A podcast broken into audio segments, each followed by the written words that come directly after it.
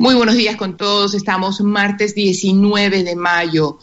A partir de mañana, según lo anunciado por la alcaldesa de Guayaquil, entra la ciudad a semáforo amarillo con todas las restricciones y con todas las venturas, las ventajas que va a tener el sector comercial que ha venido de lo más deprimido y angustiado en las últimas semanas por la presencia del COVID-19. Se anuncia también, según redes sociales, un anuncio de nuevas medidas por parte del presidente Lenín Moreno en pocos minutos, en pocas horas. En el caso de ser cierto, esperamos que esas medidas sean complementarias a la nobleza o a las partes positivas que puedan tener las dos últimas leyes aprobadas por la Asamblea Nacional, en especial apuntando a la reactivación de la sociedad civil, a permitirle más aire, a permitirle más oxígeno a las familias, a las casas, a los presupuestos de las pequeñas y medianas industrias, del pequeño negocio, incluso de la familia, de la canasta familiar. ¿Qué hará con el combustible? ¿Qué hará con las oficinas consulares, con las embajadas? ¿Qué hará con las famosas oficinas comerciales que estaban en exceso alrededor de todo el mundo? Es preciso, no sé si la frase ya calce a estas alturas del partido, mejor tarde que nunca, porque esa frase le ha dejado al país algunas familias rotas, algunas empresas cerradas, pero claridad, exigimos claridad. Ayer estuvo, estuvo con nosotros algunos servidores públicos de este gobierno y uno que otro tenía el enfoque concreto y claro hacia dónde quiere ir desde su secretaría, desde su pedazo de poder público. Y es interesante ver el contraste como unos se dedican a justificar los errores del gobierno, errores largos, de largo plazo, de muy buena extensión, y digo buena irónicamente, vergonzosa, por ejemplo, la fallida lucha contra la corrupción, y otros en cambio positivos, hablando y proponiendo de políticas públicas independientes de los gobiernos cíclicos y sobre todo de una educación técnica que tanto falta le hace a la juventud del Ecuador. Con todas esas dudas, pero con todo ese empeño, iniciamos hoy un día más con salud, con vida, para ser responsables con las circunstancias y hacer de nuestra vida algo productivo.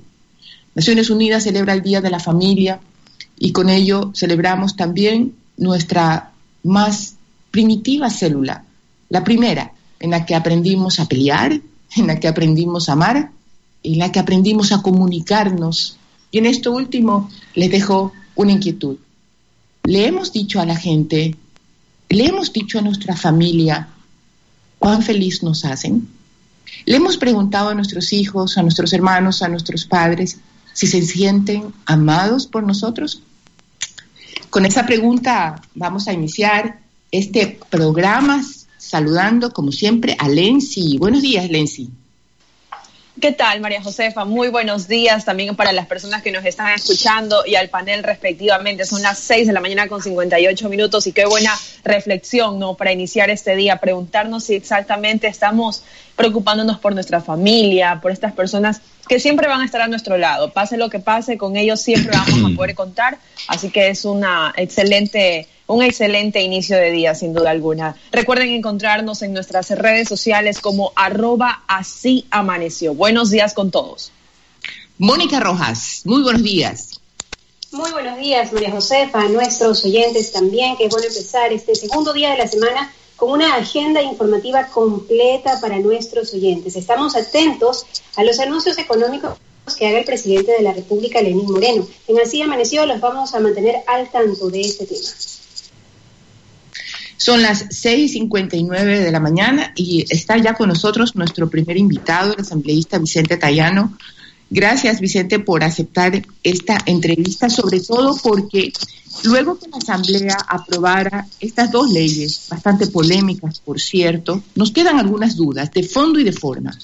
Se ha, denunciado mucho que a la última hora, literalmente, en los últimos momentos, alguien no se sabe quién, comenzó a insertar textos, en especial de ámbitos laborales, para que al apuro, entre gallos y medianoche, como dice, se apruebe una ley con textos sobre los cuales no se había discutido lo suficiente. Vicente, ¿esto es cierto? Y si es cierto, ¿solamente pasó en el ámbito laboral o en algunos otros ámbitos también introdujeron textos a última hora? Buenos días, Vicente.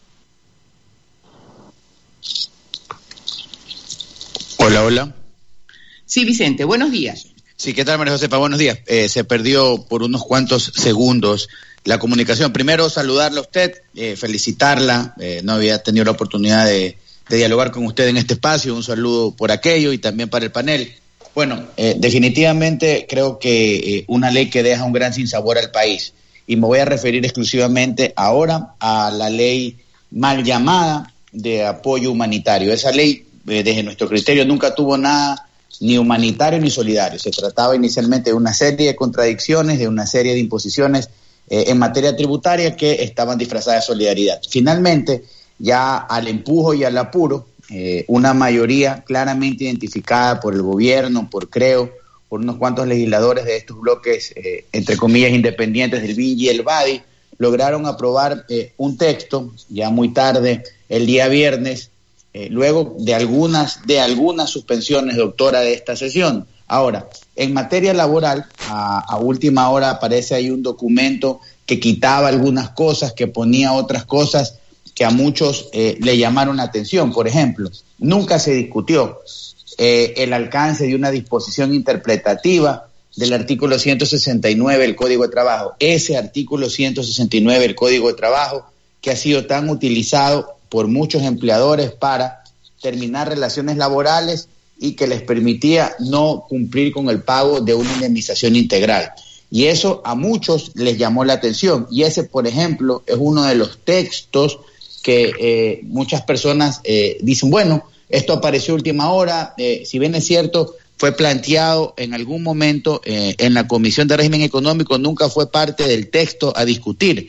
Doctora, y eso es importantísimo. Entonces, si usted ha tenido un mes discutiendo reformas laborales con carácter urgente, no es posible que minutos antes de una votación aparezca, entre comillas, un texto de consenso en materia laboral que introduzca un tema que no había sido ampliamente tratado por la Asamblea Nacional. Ese, por ejemplo, el ejemplo eh, fehaciente de cómo se manejó esta ley. Y bueno, eh, finalmente terminaron aprobándola el viernes, el día sábado eh, pasó lo mismo en la ley de reordenamiento tributario. Allí de manera eh, mucho más flagrante violaron el procedimiento porque simplemente la noche anterior, la noche del viernes, esta ley no había tenido los votos. Y tocaba votar lo único que les quedaba, una reconsideración de la votación. Pero hicieron una mixtura entre una reconsideración y una nueva moción presentada por el, el entonces ponente, el señor Franco Romero, vicepresidente de la comisión, porque ya sabíamos que el presidente estaba por los techos, porque le habían allanado la casa a familiares y colaboradores, al señor Daniel Mendoza. Entonces, eh, y ahí hicieron un cruce de textos y finalmente terminaron aprobando también al atropello esa otra ley. Es finalmente más que claridad, es una confusión que pareciera fuera deliberada para que la sociedad esté confundida preguntándose cómo tenemos que resolver este problema en lugar de dar una propuesta legislativa. Vicente, entonces, si pudiéramos determinar quién es el brazo político del Ejecutivo que llega a la Asamblea a armar todo este relajo, a mover papeles, a confundir ideas, ¿quiénes son? Bueno, es evidente que quienes dirigieron ambas comisiones son los primeros responsables de los textos. Y me refiero en una comisión a Esteban Albornoz en régimen económico y en la segunda comisión de desarrollo económico, inicialmente a Mendoza, luego de que se vio involucrado vergonzosamente en todos los hechos de conocimiento público, eh, el vicepresidente, el asambleísta Romero, eh, tomó un poco el control de la misma. Y de ahí, claro, hay varios operadores políticos. La propia ministra de Gobierno en Televisión Nacional, afirmó que habían podido concretar una alianza política. Mientras eh, yo he estado tres años en la Asamblea María Josefa y siempre escuché el término alianza legislativa. Ahora ya creo que la alianza política implica otras cosas, desde mi entender. Y si voy a, revisar el diccionario, la diferencia entre lo legislativo y lo político, las cosas son distintas. Entonces, eh, decía claramente, con parte del BIN, parte del BADI, legisladores independientes y creo, y Alianza País, son aquellos que votaron por esa ley y que hoy más o menos quieren que los aplaudan, cuando definitivamente allí en materia laboral hay muchas cosas que eh, están totalmente reñidas con el, con el ordenamiento jurídico. Mira, por ejemplo, una perla rapidita, en materia laboral se hablan de tres cosas. La posibilidad de que hayan acuerdos para implementar decisiones de ambas partes, lo cual es correcto. Hablan de un contrato especial emergente y una reducción emergente de la jornada de trabajo. Y por ejemplo, cuando hablan del contrato especial emergente, eh, dicen que se puede reducir la jornada hasta un 50%, es decir, usted ya no trabaja eh, las 40 horas a la semana, va a trabajar eh, la mitad, ¿de acuerdo? Y a pesar de que trabaja la mitad, dice, puede ser desempeñada en seis días a la semana. Parece que estos señores y los abogados de la comisión no han leído nunca el Código de Trabajo, porque el Código de Trabajo establece en norma expresa que los días de descanso obligatorios para el Ecuador en legislación, en materia legislativa son dos, y que si se trabaja esos días hay que pagar un recargo, pero aquí no dicen nada de qué va a pasar con la hora suplementaria, extraordinaria, ni los días de descanso. Si lo iban a hacer, por lo menos debieron haberse tomado la molestia de adecuar esas disposiciones a lo que dice el ordenamiento jurídico. ¿Qué me preocupa a mí, María Josefa, como legislador, como abogado y como ciudadano? Que obviamente vamos a tener dos regímenes sobre una relación laboral eventualmente y que seguramente los juzgados del trabajo van a estar inundados de demandas. exacto, eso es lo que comentábamos ayer. O sea, al final del día todo esto va a terminar para que lo resuelva un juez. Hace muy pocos minutos el presidente Moreno anunció, empezó a anunciar unas medidas. Y hablando del tema laboral, dice lo siguiente, en el caso de la función ejecutiva para cuidar la salud de nuestros funcionarios públicos, evitar aglomeraciones y generar un ahorro, los servidores pasarán a trabajar seis horas diarias en lugar de las ocho de hoy y recibirán la remuneración por esas seis horas, priorizando el teletrabajo. Entonces, ¿más confusión, Vicente? Una totalmente. Doctora, totalmente, y usted es abogada y lo tiene clarísimo. Primero que las reformas en materia laboral que aprobó la Asamblea, que sí, tienen que pasar por un veto presidencial, solo se refirieron a materia de la relación privada con el Código de Trabajo, de acuerdo reducción emergente de jornada, contrato especial emergente y los acuerdos. Ahora, hoy el presidente eh, está modificando la jornada en el sector público en esos segmentos, ¿de acuerdo? Y también se hablaba de educación, de lo que pude, pude brevemente escuchar, y se hablaba del tema de salud. Entonces, más confusión aún, porque el ciudadano que nos está escuchando va a preguntar, bueno, lo que María Josefa Coronel y Vicente Tallano acabaron de hablar, ¿a qué se aplica? Eso se va a aplicar al sector privado y lo que acaba de disponer el presidente se va a poner al sector público. Sí. Ahora bien, para seguir dándole un poco de, de espacio a la reflexión política que tanto nos hace falta. El país, no sé, ahora tiene muchas divisiones, ¿no? Por un lado emergen las raíces más densas del regionalismo, por otro lado también emergen las grandes diferencias y fastidios entre partidos políticos disque de derecha o de centro, en fin, la izquierda, la derecha, ya nadie sabe quién es quién. Ayer me decía a un señor en el Twitter, es que Moreno ha destruido la estructura de Correa porque Moreno era de derecha y Correa era de izquierda, cuando todo el mundo sabe que de izquierda, no sé si era zurdo en alguna parte de su cerebro, pero de izquierda nunca tuvo nada. Entonces, todo es una división y una confusión, e insisto que es deliberada para que la sociedad esté ocupada. Pero creo, como compañero suyo de, de en Asamblea, al igual que otros partidos políticos, siempre ha criticado a este gobierno en estos temas particularmente de desarrollo humano y de posibilidades del emprendimiento. Pero ahora ha votado con el gobierno. Mire, eh, ¿qué pasa adentro, Vicente? Porque no podemos entender eso quienes no participamos todos los días en este proceso legislativo. Porque hay un abismal una abismal diferencia entre lo que se dice en un pedazo de minutos en un medio de comunicación y lo que se hace durante horas y horas en asamblea votando de esta manera. ¿Qué es lo que pasa internamente? Doctora, coincido con usted absolutamente en la necesidad del análisis político profundo y, claro. Eh, yo lo tengo que decir con la total frontalidad con la que me he manejado en el debate, lo dije en el Pleno de la Asamblea y lo voy a repetir ahora aquí tenemos que eh, sacarle la máscara a quienes están se la están poniendo para un poco eh, pasar inadvertido. Hay que ser y parecer. Y creo, durante todo este periodo legislativo, que permitió que Litardo sea presidente, que permitió que su su, uno de sus diputados más importantes, el señor Donoso, sea electo vicepresidente, que les ha dado en el CAL, que es el órgano más importante en materia administrativa de la Asamblea, tengan una banca, que tengan varias presidencias y vicepresidencias de comisiones, creo ha votado con el gobierno. Y esa misma mayoría funcionó el día viernes para aprobar la ley que estamos discutiendo, que trata temas laborales, y para atropellar procedimiento y constitución el día sábado para aprobar la ley de ordenamiento de finanzas públicas. Así es que creo es parte directa y vinculante de lo que se va, de lo que ha pasado y también tiene que asumir las consecuencias de lo que vaya a pasar en materia laboral y en materia económica en el Ecuador. Eso, eso, eso tiene que caer sobre la mesa, porque son el bloque más grande luego del oficialismo en esa mayoría, coyunturalmente, como lo decíamos, algunos legisladores eh, satélites de ciertas bancadas legislativas también han sido parte del tema, pero aquí nadie puede desmarcarse. Nosotros asumimos nuestra responsabilidad de haber votado siempre en contra de impuestos y por nuestra lucha y la de muchos ecuatorianos y gremios y una presión que se ejerció sana en el buen sentido, no esa presión que se ejerce allanando casas durante la votación cuando algunos de ciertas bancadas ya no votaban para ponerlos nerviosos y, obligarlos. refería en la siguiente pregunta, en, los, en las sesiones de debate se notaba que los correístas pues tenían cierto ciertas palabras que hubieran podido representar aplausos, ¿verdad?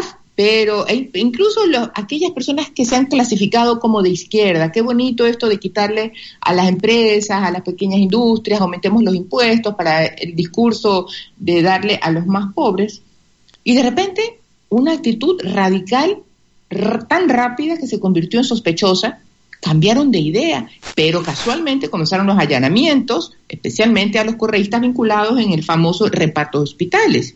Ahí también, ¿qué pasó? María Josefa, empezaron las llamadas de lo que por ahí medio, medio ha trascendido, unos amenazados, otros asustados, y allí pudieron ir enfilando una mayoría. Mire usted que este argumento, esto es más o menos como una especie de, de, rompecabezas. Ya vamos con la otra pieza. Empezaron a patear las sesiones de dos horas a ocho horas al día siguiente. Eh, dame 24 horas para leer y de repente la sesión termina convocada para nueve de la noche. O sea, se dieron una serie de cosas vergonzosas, lamentablemente, porque eh, se demostró cuál es el manejo estrictamente político que se estaba teniendo de un tema legislativo, que sí, que en el Congreso se hace política indiscutiblemente, pero aquí estábamos hablando de una reforma sustancial en materia laboral y tributaria que iba verdaderamente, María Josefa, perjudicar al ciudadano y a la empresa. Y nosotros lo que hicimos fue, desde nuestro lado, por lo que podemos responder, es defender nuestro concepto histórico de no más impuestos y que la empresa necesita incentivos. Sí, también tiene que cumplir obligaciones, pero usted no puede matar a la empresa porque eso sería terminar de liquidar las plazas de empleo pero resulta que los que sí votaron con el gobierno ahora son las víctimas. Y voy a ser clarito con algo y aprovecho esta entrevista, María Josefa. Y lo digo como Vicente Tallano, lo digo también como jefe de la bancada legislativa del Partido Social Cristiano. Nosotros siempre hemos tenido una lucha conceptual y resistimos en el peor momento el correísmo en Guayaquil. También defendimos la voluntad de la gente, también defendimos la libertad de expresión al precio que nos tocó defenderla. Y siempre hemos votado de acuerdo a nuestros conceptos. Siempre hemos diferido, y yo desde el día uno en esa asamblea me he parado con argumentos, a, a, rebatir argumentos del más duro correísmo, y lo sigo haciendo y lo haré las veces que lo tenga que hacer mientras yo esté en esa asamblea nacional.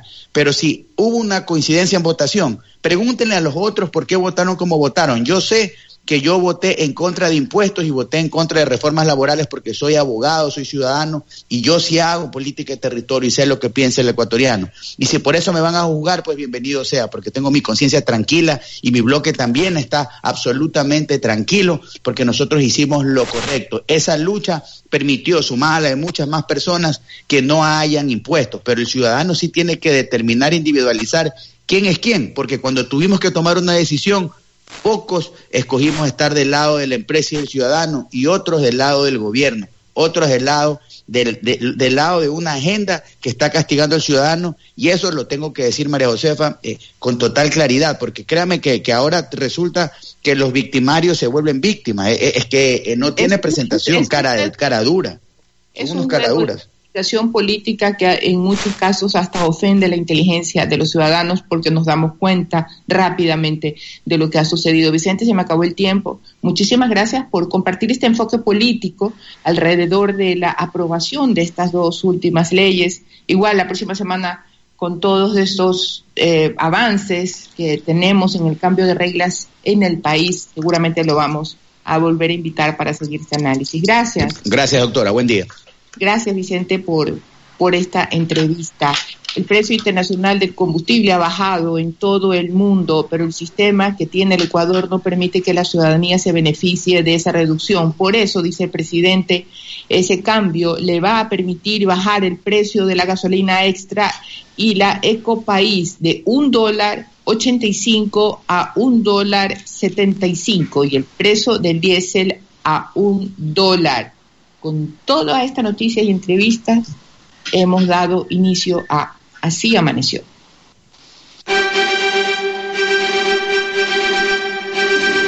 Aquí inicia Así amaneció, bajo la dirección de Ronald Córdoba. Conducción, María Josefa Cornell. Producción ejecutiva, Guillermo Hidalgo.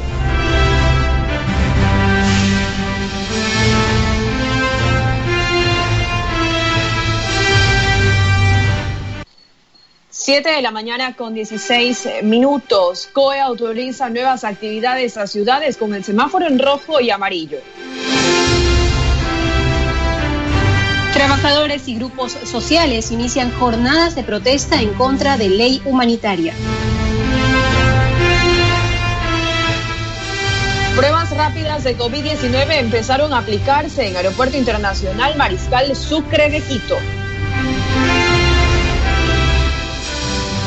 Gobierno no descarta veto a las leyes urgentes y adelanta que acatará dictámenes de la Corte Constitucional en el futuro. Desde el miércoles 20 se autoriza transporte intercantonal entre Guayaquil, San Borondón, Daule y Durán.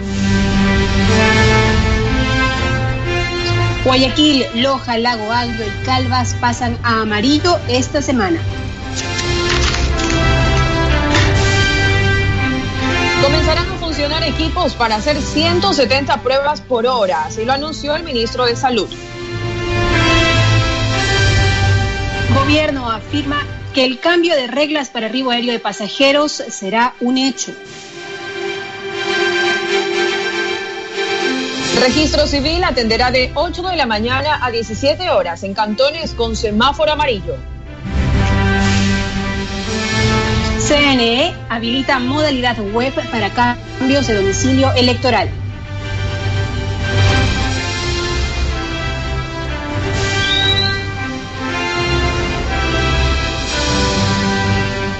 Siete de la mañana con 17 minutos, son las 7 con 17 y bueno, pues desde el miércoles 20 se autoriza transporte intercantonal entre Guayaquil, San Brondón, Daule y Durán. Este miércoles Guayaquil se unirá a Daule y San Brondón en pasar de semáforo rojo a amarillo. Estos tres cantones junto con Durán reactivarán entonces la transportación intercantonal entre sí. Daule pasó a semáforo amarillo el pasado 12 de mayo, San Brondón lo hizo desde este lunes y Guayaquil lo hará desde este miércoles. El alcalde de Durán, Dalton Narváez, dijo que mantendrán el semáforo rojo hasta finales de mayo. Son las 7 con 18 minutos.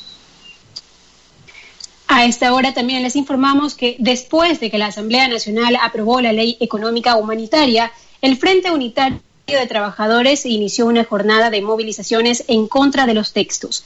Pese a las medidas sanitarias por la presencia del coronavirus en la mañana de este lunes, decenas de dirigentes y miembros del gremio sindicalista del Frente Popular y representantes de la Confederación de Nacionalidades Indígenas del Ecuador decidieron concentrarse en los exteriores de la Caja del Seguro Social en Quito para protestar por las medidas económicas que se delinearon en las normas. No más despidos, exigimos estabilidad laboral. Eran los carteles que portaban los manifestantes. Y más información a esta hora de la mañana. A los 19 mercados que hasta este lunes 18 de mayo están habilitados para atender al público en Quito, se sumarán seis más esta semana. La Agencia de Coordinación Distrital del Comercio anunció que se realizará la reapertura organizada y paulatina de estos centros de abastos eh, municipales. Los próximos días se tienen ya planificados que abran sus puertas más mercados. El objetivo es garantizar el abastecimiento de productos de primera necesidad para la población, siempre y cuando se apliquen todas las medidas sanitarias para evitar el contagio del COVID-19. Mónica. En rueda de prensa virtual, la ministra de Gobierno, María Paula Romo, no descartó un veto del Ejecutivo a las leyes de apoyo humanitario y de ordenamiento de las finanzas públicas. Sostuvo que las protestas son parte de la vida democrática y que si en futuro la Corte Constitucional se pronuncia al respecto, el Gobierno cumplirá lo que este organismo dictamine. María José, usted tiene más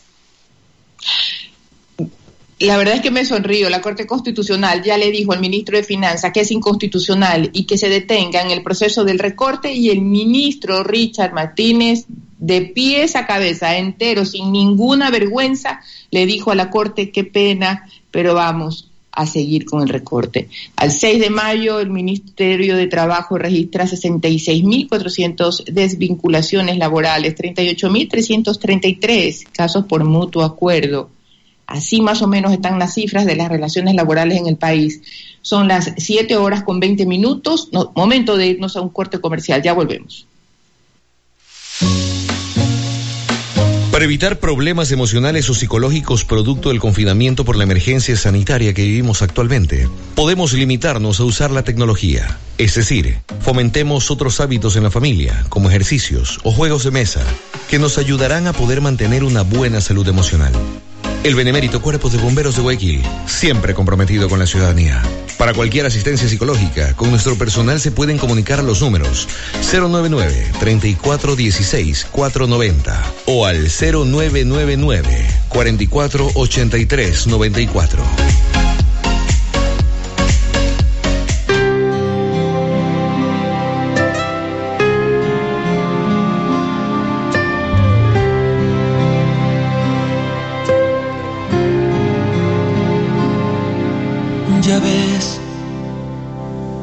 Siempre acabamos así, solo haciéndonos sufrir por no evitar discutir, por no evitar discutir.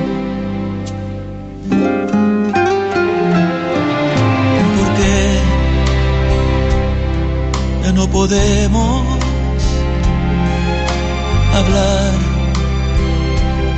sin una guerra empezar. En Así Amaneció empieza el espacio publicitario. El mundo nos dio una lección de humildad. Nos demostró que nada es más importante que una caricia, que estar cerca de los que queremos, que un apretón de manos vale más que mil palabras. Vivir esto nos hizo más fuertes para levantarnos, regalarnos apretones de manos llenos de ilusión y caricias que duren para siempre. No permitamos que nada nos vuelva a separar. Sani, más unidos que nunca. En épocas de incertidumbre es fundamental tener a su lado a un estudio jurídico de confianza. GSG, Abogados Consultores, pone a su disposición su amplia experiencia en temas penales, laborales, litigiosos, cobranzas y sectores estratégicos como minería y petróleo. Permítanos asesorarlos. Contáctenos al número 099-2132-555. 099-2132-555. GSG, Abogados Consultores, junto a usted desde 1966.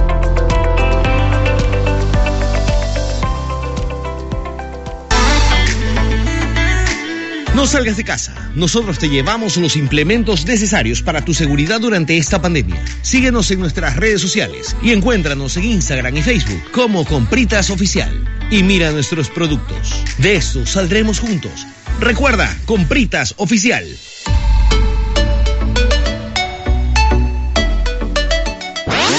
En Así Amaneció, termina el espacio publicitario.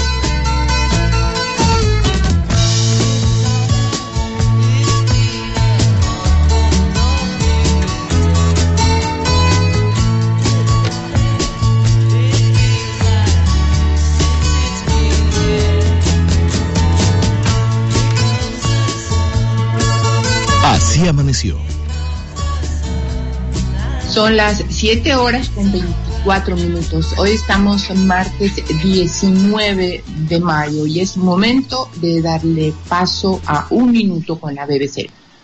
Aquí José. Y Beatriz. Con más BBC Minute. China se defendió de los ataques de Estados Unidos y lo acusó de querer desviar la responsabilidad de su propia incompetencia para hacer frente a la pandemia. China también dijo que Washington buscaba difamarlos al decir que hubo falta de transparencia y acusar a la Organización Mundial de la Salud de ser un títere de Pekín. Siguiendo con Estados Unidos, vemos a muchos preguntándose sobre la medicina contra la malaria que el presidente Trump dijo estar tomando. Lo cierto es que todavía no hay evidencia de que funcione contra el coronavirus. José Ariana Grande y Justin Bieber llegaron al número uno del Billboard Hot 100 con su canción Stuck With You. Tekashi 69, que aparece en el tercer lugar, los acusó de haber comprado el número uno. Y tanto Justin como Ariana le respondieron con posts bastante largos en Instagram. Y por primera vez se entregaron los premios BMI de manera virtual. Taki Taki ganó como la canción latina del año y Gaby Music ganó como el compositor de música latina del año. Más en BBC Mundo. 1159 GMT. BBC Minute. Y esto fue BBC Minute de la BBC en Así Amaneció.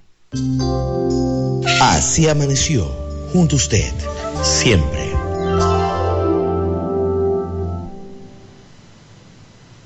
Son las 7 y 26 de la mañana, momento de agradecerle a la alcaldesa de Ibarra, Andrea Sacó, que está con nosotros. Andrea, gracias por estar aquí. ¿Me escucha? Sí, muchas gracias. Buenos días. Muy buenos días. En primer lugar, eh, quisiéramos saber cómo se encuentra. Primera vez que la tenemos aquí en Así Amaneció. Y aparte de agradecerle, saber en términos generales cómo se encuentra usted de salud, su familia, para enfocarnos en términos generales en Ibarra. Muchas gracias. Primero, buenos días. Muchas gracias a ustedes la oportunidad. Les saludamos en nombre de todos quienes formamos parte de esta hermosa ciudad blanca del país. Gracias a Dios me encuentro muy bien, con la salud muy bien, muy fortalecida también anímicamente, espiritualmente, para poder dar la fortaleza que ahora Ibarra necesita. Y empezamos por ahí. Me alegro, Andrea, que esté muy bien de salud, al igual que su familia. ¿Cómo le ha ido a Ibarra con, el, con las pruebas? ¿Cuántas pruebas PCR se ha podido realizar? ¿Y qué otro tipo de pruebas está haciendo para aplicar las políticas sugeridas por el COE nacional? El municipio de Ibarra, desde las arcas municipales, entregó al Ministerio de Salud Pública 250 pruebas PCR, que fue el requerimiento que el ministerio nos hizo. Quiero mencionarles que actualmente nosotros en el Cantón Ibarra, que tiene 200 mil habitantes, tenemos 83 personas positivas con COVID-19 lamentablemente 11 personas fallecidas hasta el día de hoy. El Ministerio de Salud Pública eh, realiza pruebas PCR, además de las que el municipio adquirió, pero también están ahora realizando unas pruebas que no son rápidas, que tampoco son PCR, que nada más en 10 lugares del país se pueden realizar porque existen los equipos necesarios. En este caso eh, existe este equipo en el Hospital San Vicente de Paul. Es un equipo que lo desarrolló eh, una empresa eh, que en este momento voy a darles los datos técnicos para no caer en ninguna omisión. De todas maneras, indicarles que esto es algo que se viene desde esta semana y que esperamos con esto poder tener un diagnóstico mucho más amplio de la cantidad de contagiados. Una vez que se realizan los exámenes, alcaldesa, están haciendo una especie de un mapa especial para poder identificar con mayor facilidad dónde se encuentran las personas positivas, pero que no tienen síntomas, las personas que necesitan un mayor cuidado o extender su periodo de confinamiento. Cuéntenos un, cómo ha desplegado este control sobre el avance del COVID-19 en Ibarra. Por supuesto, antes que nada mencionarles que las pruebas que desde esta semana se van a aplicar en Ibarra y en otros nueve lugares del país por los equipos se llaman pruebas serológicas y son desarrolladas por Roche. Roche es quien tiene estos equipos, los ha vendido en el Ecuador en 10 hospitales, entre ellos el de Ibarra, y estas pruebas se realizarán eh, también aquí en nuestra localidad. Eh, vuelvo a ustedes a mencionar, se llaman pruebas serológicas. Nosotros lo que estamos comprando son los reactivos, ya que el equipo técnico científico existe aquí en el Hospital San Vicente de Paul. Con esto, aquellas personas que salgan positivas con la prueba serológica se procede inmediatamente a hacer la prueba PCR, porque como ustedes sabrán, solamente la prueba PCR es la única que identifica quién tiene o no el virus. Aquí en Ibarra lo la única prueba que nos da un 100% de certeza en el resultado, son siete y treinta de la mañana, estamos conversando con la alcaldesa de Ibarra y nos escuchan allá en Radio Alborada 90. 3 FM. Saludos a esa, esa radio y a toda la ciudadanía de esa hermosa ciudad del Ecuador.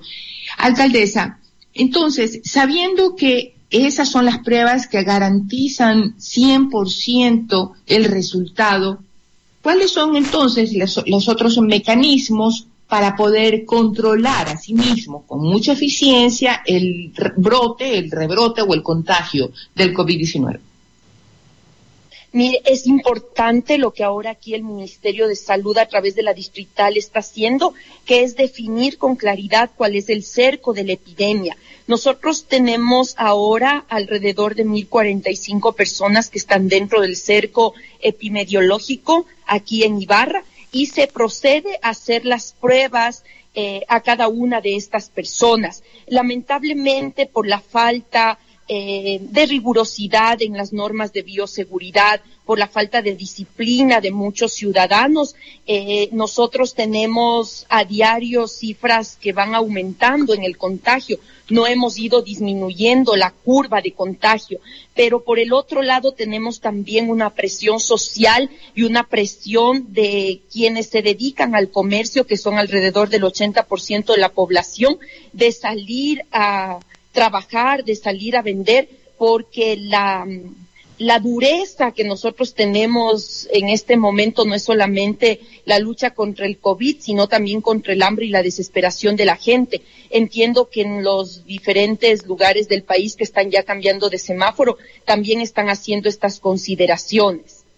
Así es, Guayaquil mañana lo anunció la alcaldesa la ciudad va a dar un tránsito del color rojo al color amarillo. El cantón San Borondón lo hizo ayer, la semana pasada lo hizo Daule.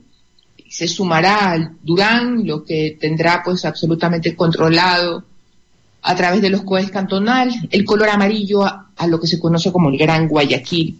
Y hablando de los COEs cantonal, alcaldesa, ¿cuál es la información técnica que le está proporcionando a usted el COE las mesas técnicas de salud, de seguridad, para que eventualmente usted pueda tomar la decisión de transitar también del color rojo a amarillo.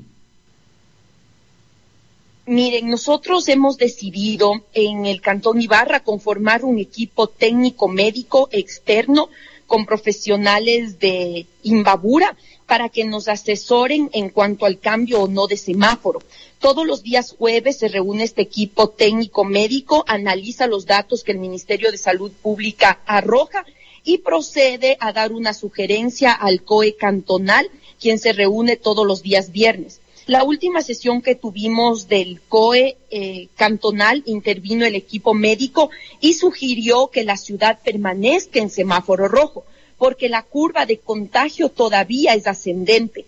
El Ministerio de Salud nos entrega a nosotros un diagnóstico, una radiografía, por ejemplo, de casos de COVID en el cantón por cada una de las parroquias, tanto urbanas como rurales.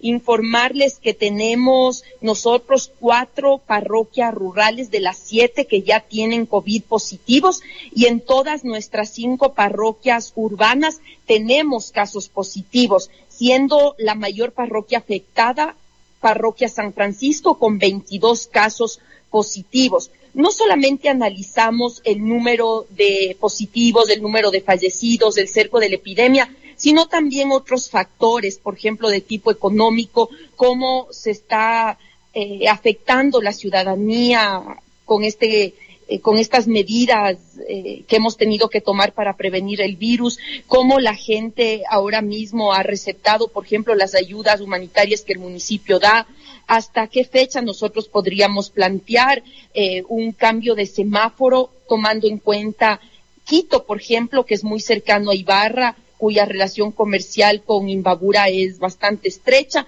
y todos estos factores nos han dado como una fecha tentativa de cambio de semáforo el día lunes 25 de mayo, es decir, la próxima semana. Andrea, entonces entiendo que para esa fecha tienen ya toda la información necesaria para poder tomar una decisión en concreto. Estaremos este día jueves analizando la información de esta semana Ah, pero informarles que estamos también muy atentos y vinculados a las decisiones que toman en Quito. Hemos tenido una reunión de, Ibarra. Claro, hemos tenido una reunión con el alcalde, los los alcaldes de Imbabura, con el alcalde de Quito y el prefecto de Imbabura para poder evaluar estos parámetros que no solo son médicos, sino también son sociales, son económicos, eh, son también de qué tan preparados estamos como cantón para salir del aislamiento y pasar a una fase en la que si no somos responsables del contagio podría ser peor. Y hablando de esos criterios, nos gustaría saber cuál ha sido el comportamiento o cómo usted evalúa el comportamiento de empresas privadas a través de sus donaciones, ¿Acaso la ciudad ha podido recibir ayudas humanitarias que no salgan de, los fondos del mismo municipio, sino que vengan de otras partes, organizaciones internacionales, pero enfocándonos mucho en la empresa privada, que es lo que ha pasado en otras ciudades del país? Hemos creado en Ibarra un banco de alimentos para que las entregas o las donaciones que se hacen desde la parte privada tengan un control y medios de verificación que además a través de nuestra plataforma son públicos. Sí hemos recibido gran apoyo de la empresa privada, también hemos recibido apoyo de nuestros funcionarios municipales quien han donado parte de su sueldo. Hemos dado a las autoridades primero el ejemplo y hemos logrado adquirir miles de kits para poder entregar a quienes más necesitan. También nuestras empresas públicas con sus funcionarios han seguido también este buen ejemplo de donar parte del sueldo y hacer cajas comunes para comprar alimentos. Los empresarios de la localidad no son muchos, pero los pocos se han manifestado. Eh, se han manifestado también grandes empresas como La Favorita, que nos han donado alrededor de dos mil kits. Y también eh, el día de mañana vamos a recibir una donación de 500 más de otro buen amigo. Pero sí hemos recibido apoyos y sí hemos logrado llegar a miles de personas, aun cuando los 200 mil habitantes que necesitan el apoyo pues no han recibido la ayuda, 200 mil personas que vivimos aquí, pero nosotros estimamos que eh, alrededor, eh, eh, ojalá podamos llegar a 10 mil kits entregados solamente con gestión privada pero desde la municipalidad también se han invertido recursos. Entregamos 14 mil kits este fin de semana, hemos entregado ya 6 mil kits en una anterior entrega y pues es un esfuerzo grande que se hace.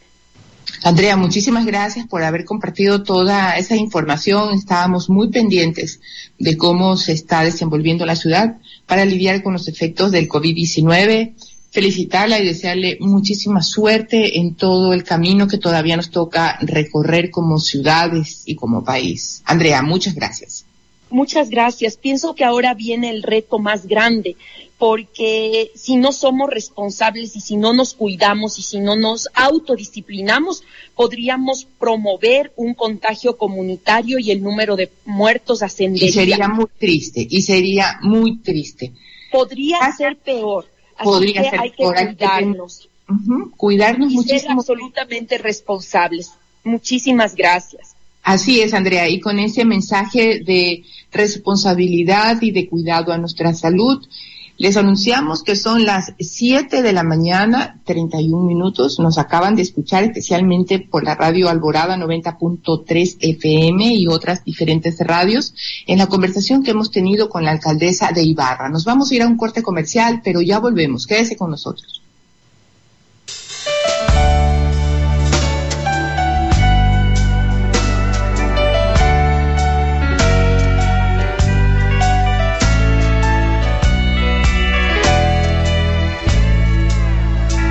No quiero un amor civilizado con recibos y escena del sofá. Yo no quiero que viajes al pasado y vuelvas del mercado con ganas de llorar. Yo no quiero vecinas con pucheros. Yo no quiero sembrar ni compartir. Yo no quiero 14. En Así Amaneció empieza el espacio publicitario. El mundo nos dio una lección de humildad. Nos demostró que nada es más importante que una caricia, que estar cerca de los que queremos, que un apretón de manos vale más que mil palabras. Vivir esto nos hizo más fuertes para levantarnos, regalarnos apretones de manos llenos de ilusión y caricias que duren para siempre. No permitamos que nada nos vuelva a separar. Sani, más unidos que nunca. No salgas de casa. Nosotros te llevamos los implementos necesarios para tu seguridad durante esta pandemia. Síguenos en nuestras redes sociales y encuéntranos en Instagram y Facebook como Compritas Oficial. Y mira nuestros productos. De esto saldremos juntos. Recuerda, Compritas Oficial.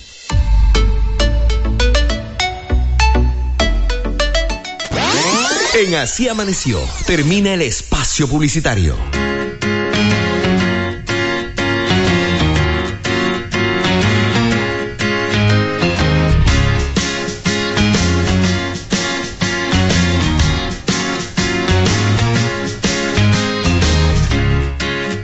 Not surprised, not everything lasts. I've broken my heart so many times I stopped keeping track. Talk myself in, I talk myself out. I get all worked up, then I let myself down. I tried so very hard not to lose it. I came up with a million excuses. I thought I thought of every possibility.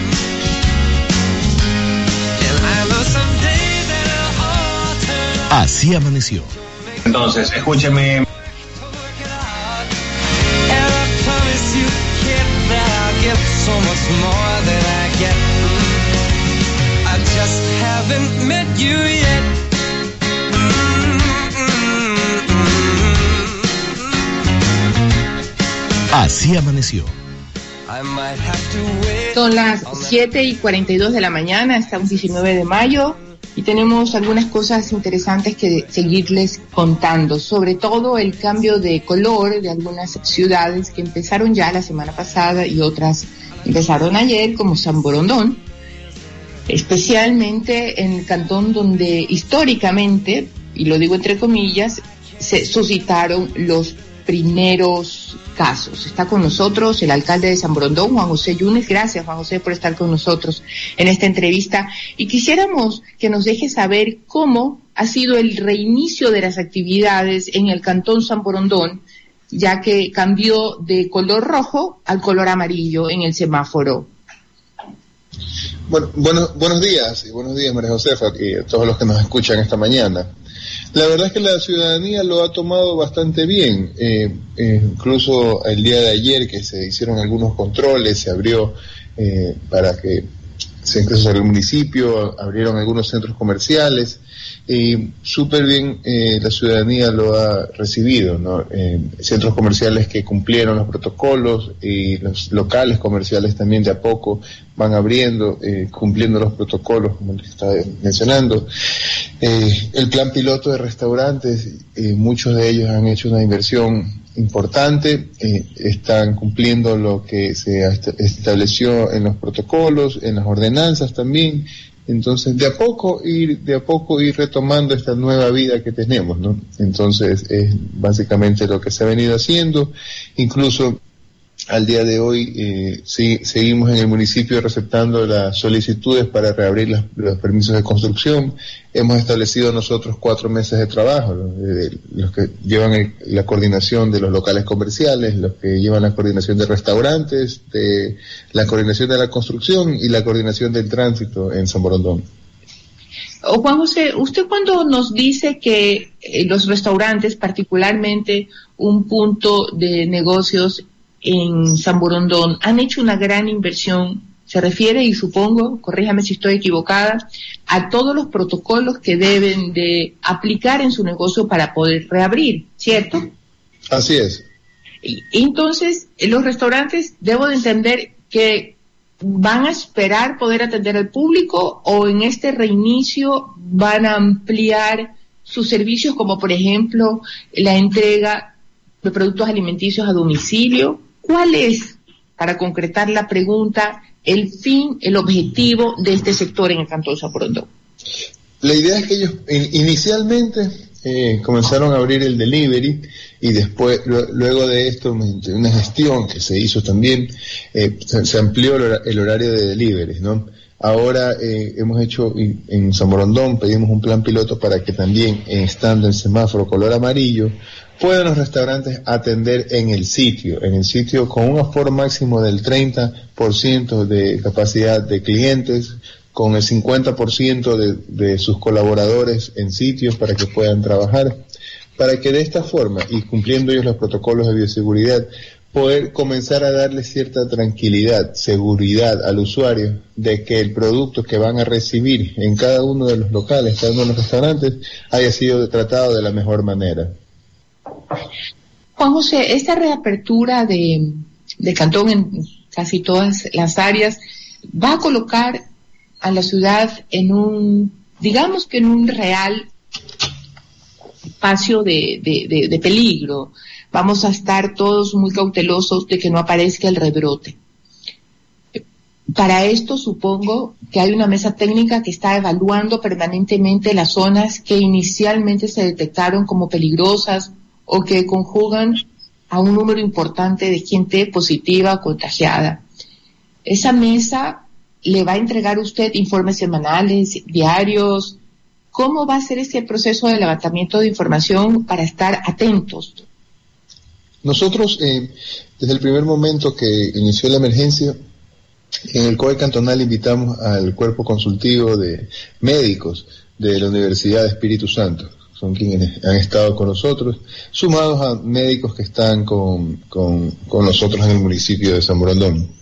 Las decisiones que hemos tomado siempre han sido decisiones técnicas y basadas en lo que en los informes que nos están dando, los consultamos todos juntos y tomamos una decisión. Con ellos estamos evaluando día a día siempre la situación del cantón. Nosotros estamos levantando nuestra información con un muestreo que estamos haciendo por todo el cantón, por todo el cantón, para tener un panorama claro, muestreo con pruebas rápidas, por si acaso. Y para tener un panorama claro de qué es lo que está pasando en el cantón, cuántas personas han sido contagiadas, quienes ya tienen el virus, quienes tienen anticuerpos y de esta forma ir viendo qué es lo que ha pasado en, en el cantón. Nosotros hicimos un muestreo ya que el informe preliminar fue el que nos dio la pauta para poder decir que estemos en color amarillo el día de ayer. Nosotros también recibimos el informe del Ministerio de Salud y de Secretaría de Riesgo, el cual nos indicaban que la emergencia en San Borondón la emergencia sanitaria había eh, bajado considerablemente, de que los números y las llamadas que se hacían al ECU 911, por ejemplo, habían bajado considerablemente hasta el punto de que habían días en que no habían eh, llamadas de emergencia sanitarias para, de- en, el, en el cantón de San Borondón.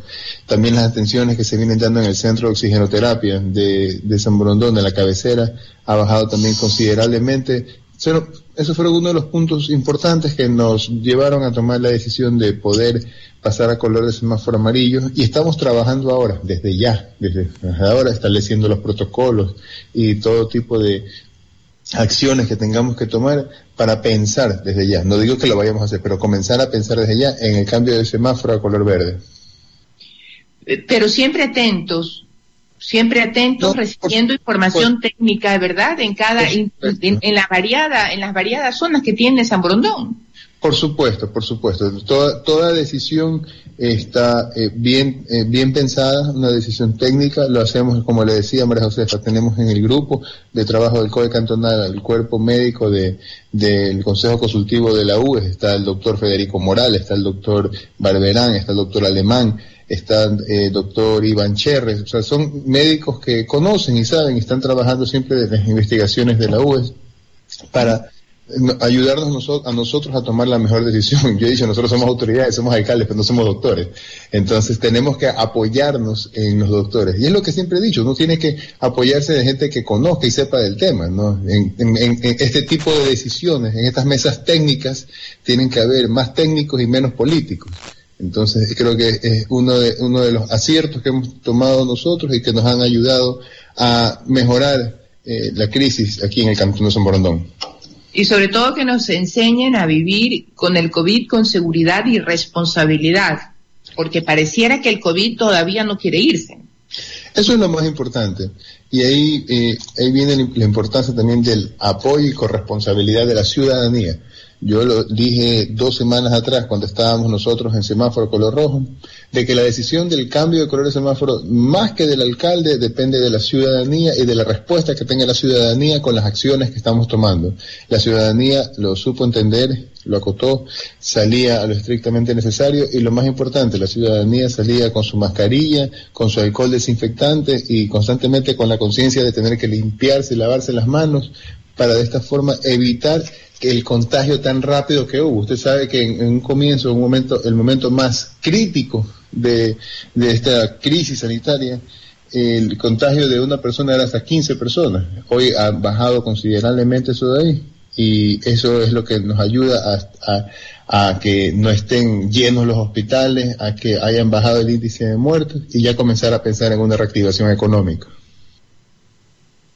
Y hablando de reactivación económica, ¿cómo lucen los empresarios de las otras ramas que no sean pues los restaurantes, los lugares de entretenimiento? Me refiero a toda esa cantidad de gente que trabaja directamente con el campo, en el área de la construcción, y también en esa parte geográfica que hace interesante esta zona del país, que es un poco la unión con Daule eh, y, y, Guayaquil, ¿no? Son, hay como unos, unos límites casi invisibles. ¿Cómo va la dinámica con los otros cantones? Bueno, en, en San Borondón nosotros, eh, uno de los pilares fundamentales de la economía del cantón es la construcción. Nosotros como municipio de San Borondón eh, declaramos una ordenanza, pusimos una ordenanza en la que bajábamos, bajábamos los impuestos, de, las tasas que se cobran por propiedades horizontales, por rediseños de urbanizaciones, por fusiones o desmembramientos de terrenos, para de esta, de esta forma eh, impulsar al inversionista que siga viniendo al cantón, mientras el gobierno pensaba en, ese, en ese, hace dos semanas en poner impuestos a la gente, nosotros todo lo contrario, bajamos impuestos para que el inversionista siga creyendo en este cantón. Y ha sido tomado de buena forma, porque el día de ayer que comenzamos ya la atención para los temas de construcción, mucha gente se acercó, ya, mucha gente se acercó, porque también hay obras que están ya a, punto de terminar, que ya las quieren terminar también. Ayer justamente se presentaron eh, como cerca de 25 solicitudes de construcciones en San Borondón. Hoy tengo entendido que ya eh, están llegando más personas, incluso por correo han llegado cerca de, de 30 solicitudes más. Lo importante es que sigan creyendo en este cantón y sobre todo el sector de la construcción, un sector que dinamiza mucho la economía, porque dinamiza el comercio con los materiales, genera muchas plazas de trabajo y sobre todo eh, mueve mucho la economía, no solo del cantón, sino de todos los cantones ah, de alrededor. Lo mismo el sector de la agricultura, que es muy importante en San Borondón. Se establecieron los protocolos para seguir trabajando. Usted sabe que la agricultura no para. La agricultura no sabe de virus, ni de paros, ni de crisis, sino que la agricultura, el, producto se sigue, eh, sigue creciendo en el campo. Entonces, con, los protocolos que se establecieron, la gente también campesina sabía entender y es cuando digo que la gente también ha ayudado a superar la crisis. El campesino sabía entender que tiene que tener los cuidados necesarios para poder salir adelante y poder seguir alimentando a la población. Y de eso trata. Ayer conversábamos también con el ministro de, Agricultura eh, y hablando sobre eso es importante tener eso claro, ¿no? La agricultura no para, la tierra no para, la necesidad de alimentarnos tampoco para y en buena hora por la reactivación de ese sector tan importante en Zaporondón. Alcalde, muchísimas gracias por concedernos esta entrevista para ir analizando con nuestro público cómo va el desarrollo de San Borondón, ya que desde ayer pasó a semáforo amarillo. Muchísimas gracias, María Josefa. Estamos conversando. Gracias, muchísima suerte en su gestión, se lo decíamos, es el deseo general a todos los alcaldes del Ecuador para que sigamos adelante en el desarrollo a los al que todos tenemos, al que todos tenemos derecho, con COVID o sin COVID. Son las siete horas con 55 minutos, momento de irnos a un corte comercial. Quédese con nosotros que ya volvemos. Bueno, es muy importante en este momento, que en esta situación de crisis que está pasando el país, que todas las empresas privadas puedan ayudar de una u otra manera, eh, sumando un granito de arena. No importa la cantidad, no importa el producto que sea, que la empresa privada pueda donar, todos poco a poco ir sumando y poder salir adelante. Nuestro aporte es entregar en en estos momentos productos que garanticen la calidad de los mismos, pueden evitar el contagio de muchas personas que están, que están dando todo su apoyo para que la comunidad y para que la ciudad pueda salir adelante.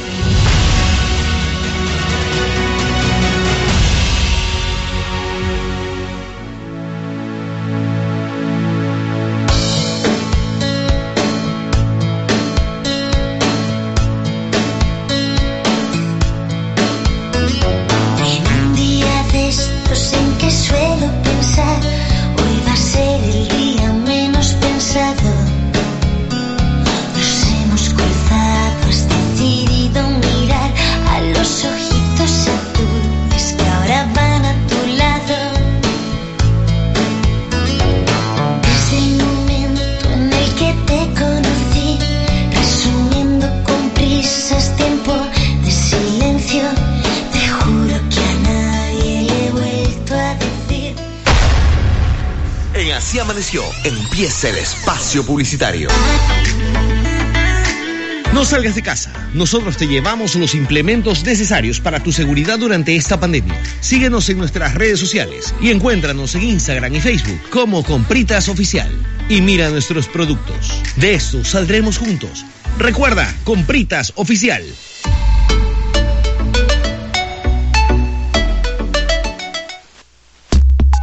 Así amaneció los corresponsales.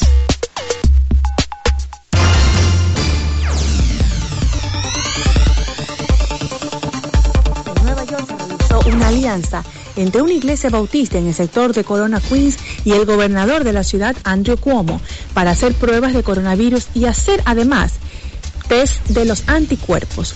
Pueden comunicarse al 1-833-422-7369. Esta acción fue organizada por el miembro del Consejo, el político de descendencia ecuatoriana Francisco Moya. La cita es este miércoles 20 de mayo. Entre tanto, se inició la sesión informativa y lanzamiento de la nueva modalidad del programa Aprendiendo de mi Ecuador para niños entre 6 a 11 años. Las sesiones serán virtuales según la agenda de actividades comunitarias del Consulado ecuatoriano. Para así amaneció Carolina Franco, Nueva York.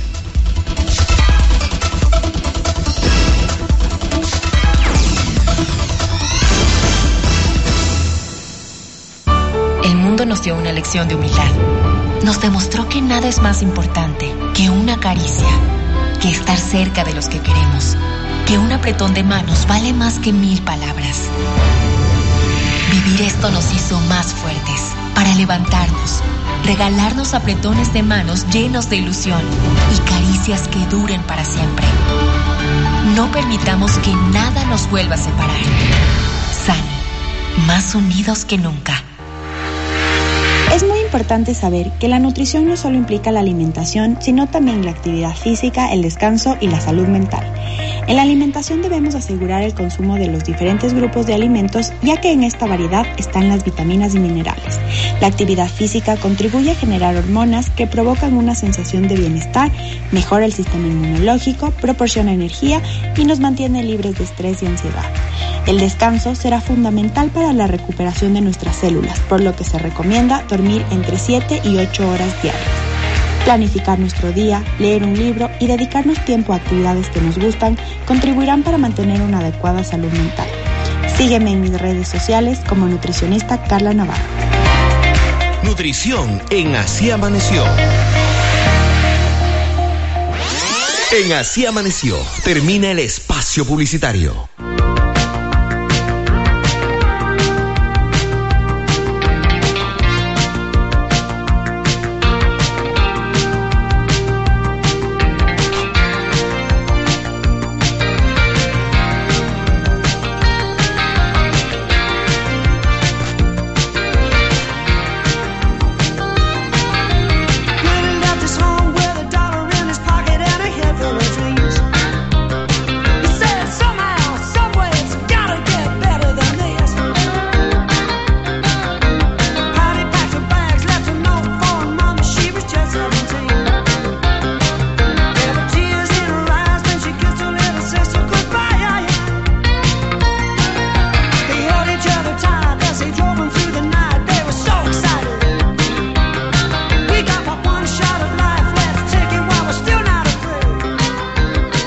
Amaneció.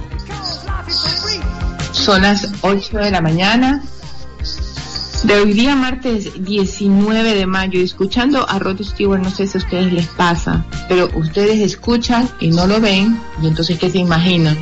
Se imaginan a esta leyenda de la música con toda su melena que no se deja de mover y anda de aquí para allá con todo ese pelo moviéndose, independientemente de lo maravilloso que puedan ser su música. Me pregunto cómo será Rod Stewart con el cabello corto o cuando salga de la piscina, salga de la ducha, no se le vea pelo una oportunidad para recordar su rostro. Lo primero que se me ocurre, aparte de todos los recuerdos que, que nos da el éxito a través de varias canciones en épocas importantes de esta generación. Son las 8 de la mañana y un minuto. Hace muy pocos minutos el presidente de la República, a tan solo horas de que la Asamblea Nacional aprobara las dos leyes por las cuales el presidente Moreno ha estado empujando, deseando y pidiendo a sus colaboradores en el sector legislativo su aprobación, a muy pocas horas, días, decidió tomar ciertas decisiones con relación al tema económico. Y su, su gran esfuerzo o su política va a dirigirse a un recorte de gasto público de más de 4 mil millones, en masa salarial 980 millones de dólares, en bienes y servicios 400 millones, en gasto de capital 1.300 millones, en renegociación de la deuda, según el presidente, se van a ahorrar 1.300 millones de intereses. Y con el ánimo de cuidar la salud de los servidores públicos y con el fin de evitar aglomeraciones para generar un ahorro, también dice que los funcionarios pasarán a trabajar de seis horas diarias en lugar de ocho y recibirán la remuneración por esas seis horas. Es decir, que absolutamente todo el mundo, de lo que se entiende aquí, va a recortarse su sueldo. Porque si todo el mundo trabaja 40 horas a la semana, pero ya no vamos a llegar a esas 40 horas. Se va a llegar a un número inferior a las 40 horas y se va a pagar por 6 horas diarias y no por 8. Todo eso, todo ese párrafo, toda esa cadena de palabras, simplemente envuelve y viste una rebaja automática de los sueldos de los servidores públicos. Con relación a esto, dice que se exceptúa de esa medida quienes no pueden tener ningún cambio en su horario y en su modalidad de trabajo. ¿Quiénes? La pregunta, ¿quiénes? ¿Y quién define quiénes? ¿Quién define el criterio? Y, en su, y el personal que presta servicios de salud, policía, Fuerzas Armadas y el resto de funcionarios de seguridad también forman parte de esa excepción. Lo mínimo que podíamos esperar pues es la gente que está en primera línea atendiendo a la sociedad civil, a la sociedad en general, personas de todos los cargos y funciones en esta en este golpe contra la salud que nos ha dejado el, el COVID-19. Con relación a la educación, también tendrá un tratamiento especial, una hora de eh, disminución, ya que las clases se están desarrollando de manera virtual. Pero también nos deja una inquietud. Claro que se iniciaron las clases ayer, especialmente en el régimen Costa, a través del teletrabajo, a través de las vías, de las vías online. ¿Y qué pasa con las escuelas y colegios que tienen alumnos que no tienen un computador, que no tienen acceso al Internet? ¿Van a quedarse sin estudios? ¿Cómo van a estudiar? cuál va a ser el contenido de esas materias, quién va a dirigir, a dónde van a irse para tener una plataforma común. Son cosas que la verdad sí preocupan muchísimo porque si tanto, tanto, no importa a qué gobierno estamos cuestionando, no importa en qué década de este siglo o del siglo pasado nos ubicamos frente a ese cuestionamiento, en común siempre tenemos lo importante que es la educación para el desarrollo de los países, pero seguimos golpeándolo y golpeándolo. Lo que recuerda que la Corte Constitucional dispuso al Ministerio de Finanzas y en la persona de Richard Martínez que detenga el recorte que le hiciera de manera inconstitucional al sector educativo. Y la respuesta de Martínez es peligrosa es peligrosa porque dice, qué pena me da lo que usted diga Corte Constitucional, qué pena me da lo que diga la Constitución de la República, pero yo creo que su recorte no le va a afectar. Porque usted, en primer lugar, no hace bien su trabajo. En segundo lugar, todos los años no gasta su presupuesto. Entonces, pues lo recorto. Lo que me recordó a mí la actuación del presidente Gutiérrez allá por el diciembre del 2004, en combinación con el Congreso Nacional, si no me equivoco, presidido por Quintana, y en alianza con su ministro de Gobierno, Jaime Damerval, que como no le pareció cómo se estaba comportando la Corte Suprema de Justicia en la época que Hugo Quintana era presidente, voy a violar la Constitución y entonces hago lo que me da la gana y te tumbo. Lo que me recuerda también, el gobierno anterior, cuántas veces Rafael Correa dijo, no me gusta lo que dice la Constitución, es decir, que el derecho humano a informarse y a expresar la opinión era eso, un derecho humano en un servicio público, digo, no, lo siento, quiero controlarlo, porque resulta que en la libertad de expresión hay periodistas y hay gente que se ha excedido, entonces esa gente hay que castigarla. Entonces voy a violar la Constitución porque a mí me parece que es lo que necesitamos. Y por eso, por el a mí me parece que eso no está bien, se ha violado cíclicamente la Constitución de la República desde que nos desde que tenemos historia. Ocho de la mañana con siete minutos. Más o menos así ha sido el resumen hasta ahora de lo que el presidente Moreno nos ha informado a través de su cadena. Tenemos más cosas que contarle con Lenzi Rodríguez. 8 de la mañana con 7 minutos. Así es, como siempre, agradecer a nuestras filiales en Guayaquil por la señal de WQ Radio 112.1 FM. En Malaví por Radio Rumba a través de la 104.9. El Oro por Radio Candela por la 90.7. En Imbabura por Radio Alborada por la 90.3. La Super FM de Imbabura. En Tungurahua y Cotopaxi por Radio Extrema por la 92.5 y hace pocos minutos nos acompañó en Así Amaneció Vicente Tayano, asambleísta por el Partido Social Cristiano Maera de Guerrero. Hablábamos sobre la aprobación de la ley de apoyo humanitario y también la ley de finanzas públicas. Él señala que los principales responsables son los presidentes de cada comisión.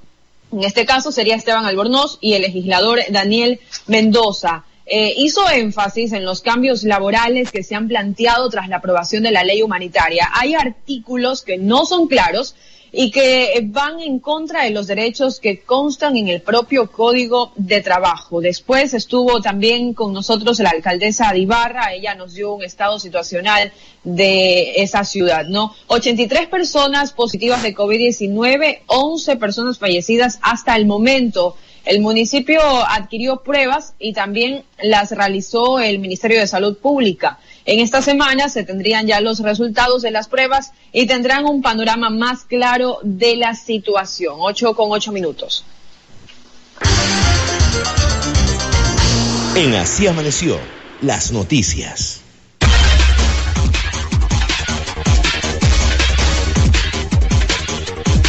Bien, y a esta hora de la mañana leemos la portada de diario El Comercio, un plan para hacer frente a la falta de liquidez del IES. Pichincha, la cifra de decesos se duplicó en siete días. Trabajos en cuatro vías se reanudan. Mientras tanto, más actividades se autorizan en rojo y amarillo. Clamor mundial por una vacuna de bien público. Cinco leyes tuvieron cambios en el último minuto. Fue la portada de Diario El Comercio, Mónica. Sí, y ahora revisamos la portada de diario El Universo, que tiene entre sus titulares Guayaquil se suma a Daule y San Borondón en cambio de rutinas por reactivación.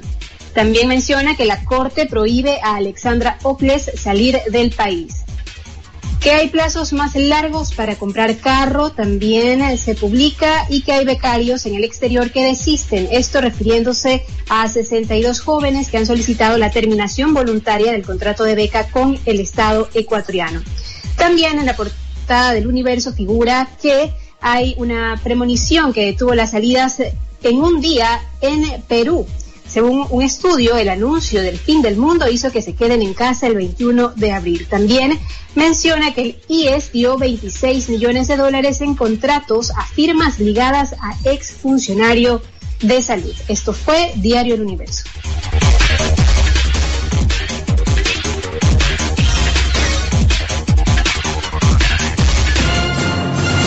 Los hechos que importan solo aquí en Así Amaneció. 8 de la mañana con 10 minutos y la Municipalidad de Guayaquil informó que desde mañana se atenderá a usuarios durante una jornada de cuatro horas laborables para respetar la disposición del toque de queda. Estará habilitada la ventanilla universal en las calles Malecón y 10 de agosto en el centro. El retorno de labores de los empleados municipales tendrá un horario desde las 9 de la mañana hasta las 13 horas, respetando la disposición del COE Nacional por el toque de queda en esta primera etapa y posteriormente se van a organizar dos horarios para cumplir con las jornadas de labores y atención al público. Atención desde mañana en Ventanilla Universal del municipio de Guayaquil. Mónica. Son las 8 de la mañana con 11 minutos. A esta hora les recordamos que Guayaquil, Calvas, Loja y Lago Agrio pasan a amarillo desde esta semana. Así lo resolvió el Comité de Operaciones de Emergencia COE este lunes 18 de mayo tras las solicitudes de estos municipios. El puerto principal, por ejemplo, inicia esta nueva etapa de la semaforización, plan del gobierno central para retomar las actividades económicas tras la pandemia del COVID-19, este miércoles 20 de mayo. Calvas, en la provincia de Loja, pasará de rojo a amarillo este martes 19. El cantón Loja lo hará el jueves 21. Mientras que Lago Agrio, en Sucumbíos, comenzará también el miércoles 20. Flensi, tú tienes más. Sí, siendo las 8 con 12 minutos, al menos 10 cantones de Ecuador cambiarán desde esta semana el semáforo rojo establecido por el Comité de Operaciones de Emergencia en el marco del estado de excepción. Y precisamente en un informe de Diario El Comercio se dice que ya los profesionales de oftalmología y odontología ajustan normas de bioseguridad para reanudar el servicio. ¿Qué medidas de bioseguridad se implementarán? Víctor Álvarez, presidente del Colegio Médico de Pichincha, señaló este lunes que se mantendrá la obligatoriedad del uso de mascarillas. También se va a priorizar el agendamiento de citas para evitar aglomeraciones en las salas de espera y se efectuarán desinfecciones en los consultorios después de la atención a cada paciente. Son las 8 con 12 minutos.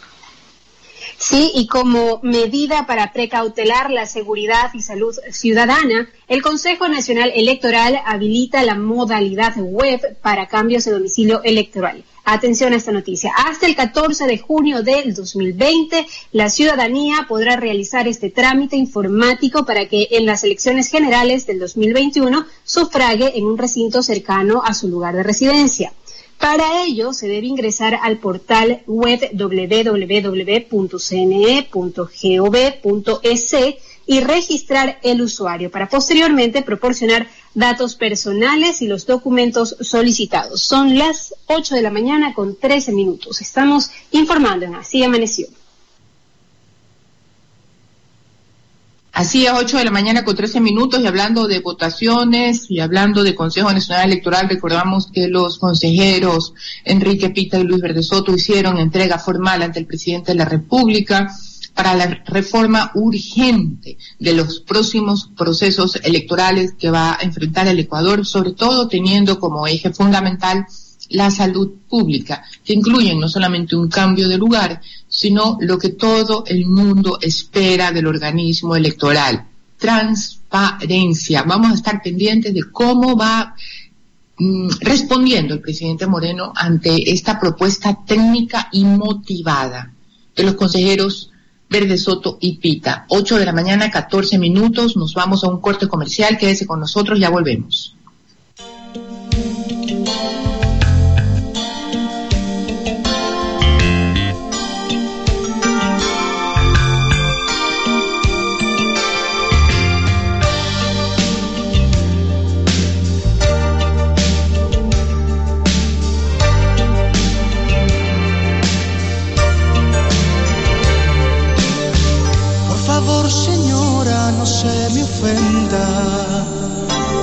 Su amor, comprenda. Es usted muy bella, es usted perfecta, pero entienda que yo busco otra senda. Un amor temprano, olor a fresa, un amor natural En Así Amaneció, empieza el espacio publicitario. El mundo nos dio una lección de humildad. Nos demostró que nada es más importante que una caricia, que estar cerca de los que queremos, que un apretón de manos vale más que mil palabras. Vivir esto nos hizo más fuertes para levantarnos, regalarnos apretones de manos llenos de ilusión y caricias que duren para siempre. No permitamos que nada nos vuelva a separar. Sani, más unidos que nunca.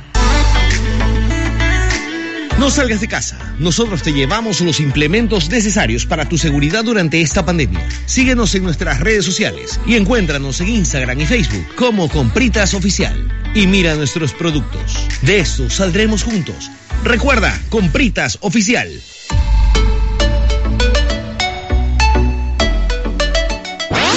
En Así Amaneció, termina el espacio publicitario.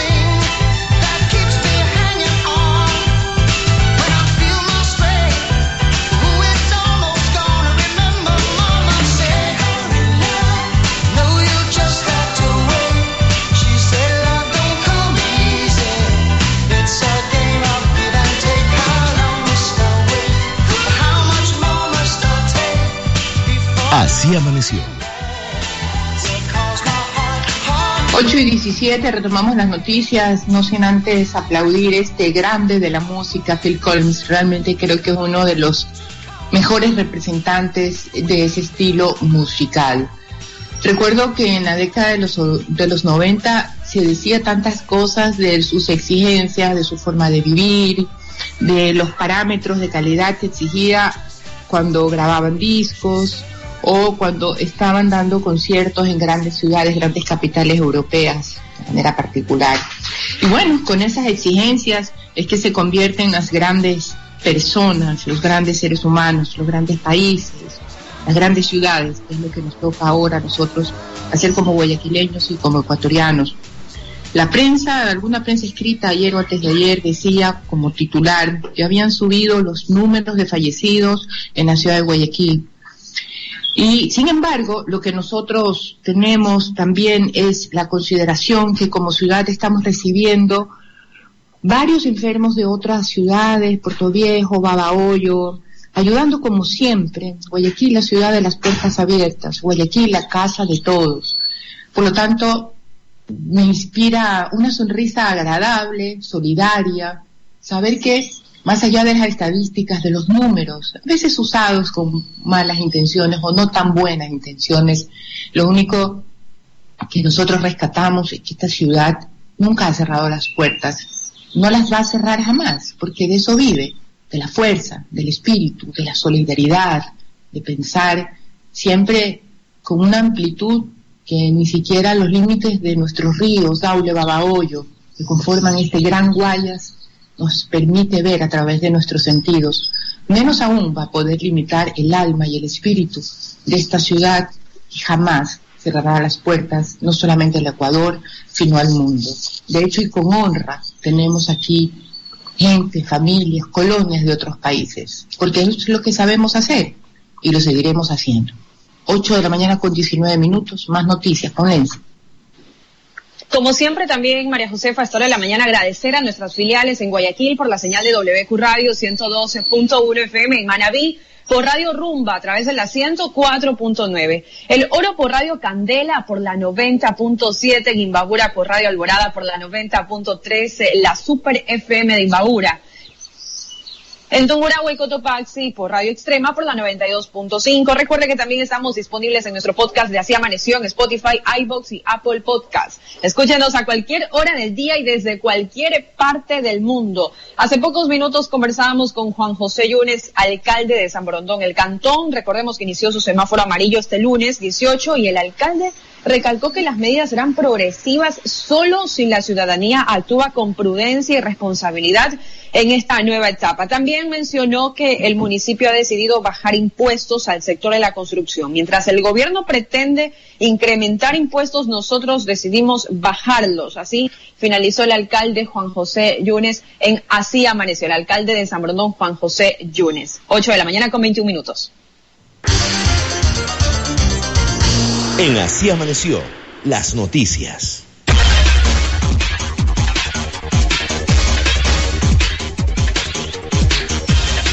Revisamos a esta hora también la portada de Diario Expreso. Ni marco legal ni voluntad al controlar la contratación. El precio de la gasolina vuelve a la mira del ajuste gubernamental. En Guayaquil salen placas que acaban en 3 y 4. 64 días de aislamiento es otro titular de este diario. 646 millones de dólares menos en impuestos en abril. El precio de la gasolina vuelve a la mira del ajuste gubernamental y en deportes. Lenta salida tras el pistoletazo. Mónica. 8 de la mañana con 21 minutos. En el telégrafo se lee que salvar empleos es una de las metas de los acuerdos laborales. También se menciona que el 50% de las personas que quieren retornar a Ecuador en vuelos humanitarios se halla en Estados Unidos. Recorte no afecta la gratuidad ni áreas clave de las universidades, dice el secretario de Educación Superior. El telégrafo también publica que la maratón del cuento llegará a todo el país en este 2020. Por orden judicial, la exsecretaria de Riesgos, Alexandra Ocles, y cuatro personas más no podrán salir del país, también publica. Viteri no descarta volver al semáforo rojo si hay rebrote. Esto refiriéndose a la alcaldesa de Guayaquil, y por último, también se menciona que la iniciativa ciudadana lanza pacto social por la vida. Son las 8 de la mañana con 22 minutos.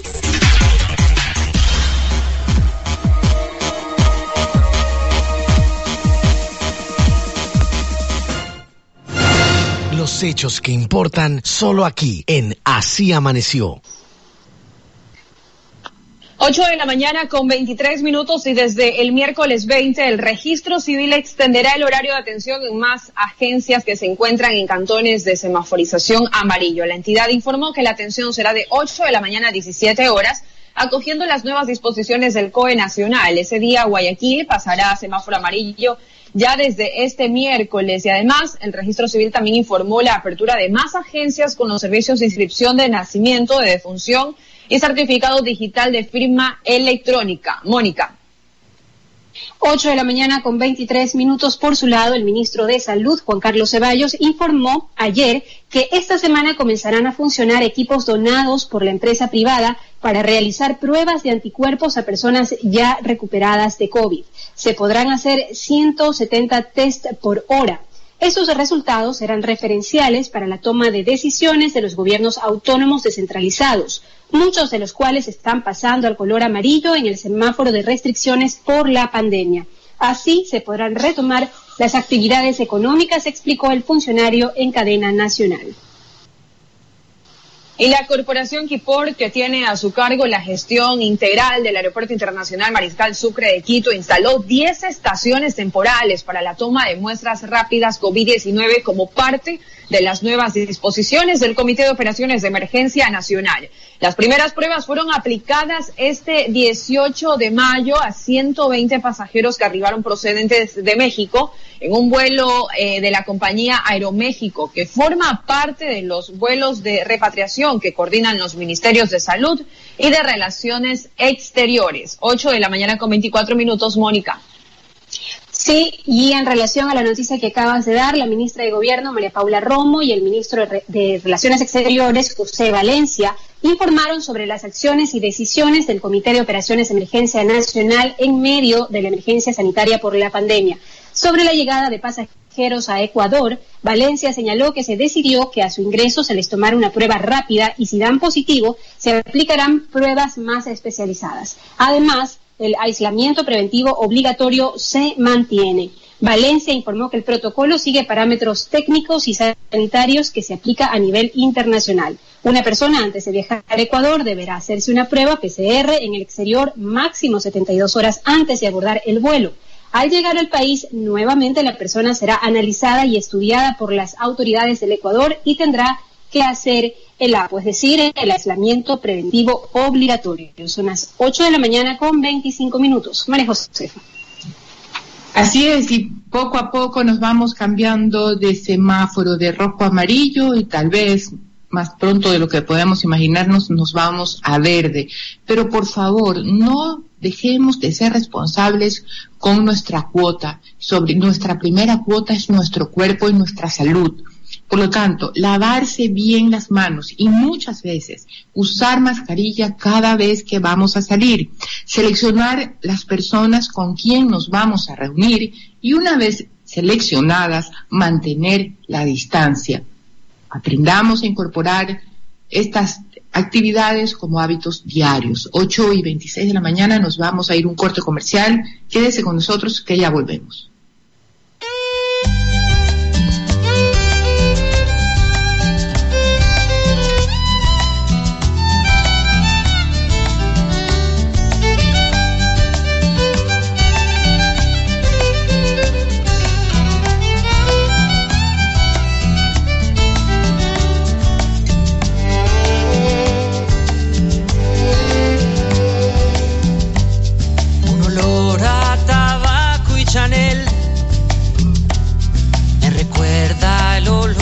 Su piel.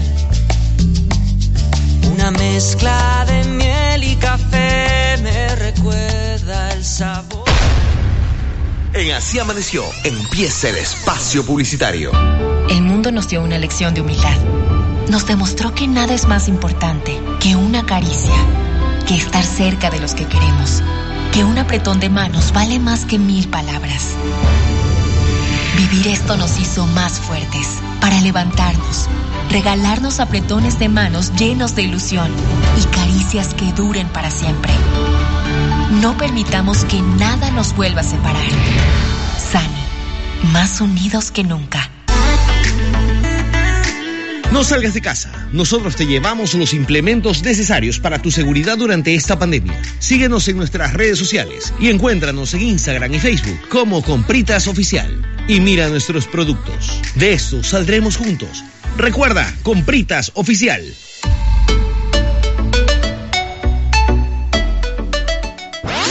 En Así Amaneció, termina el espacio publicitario.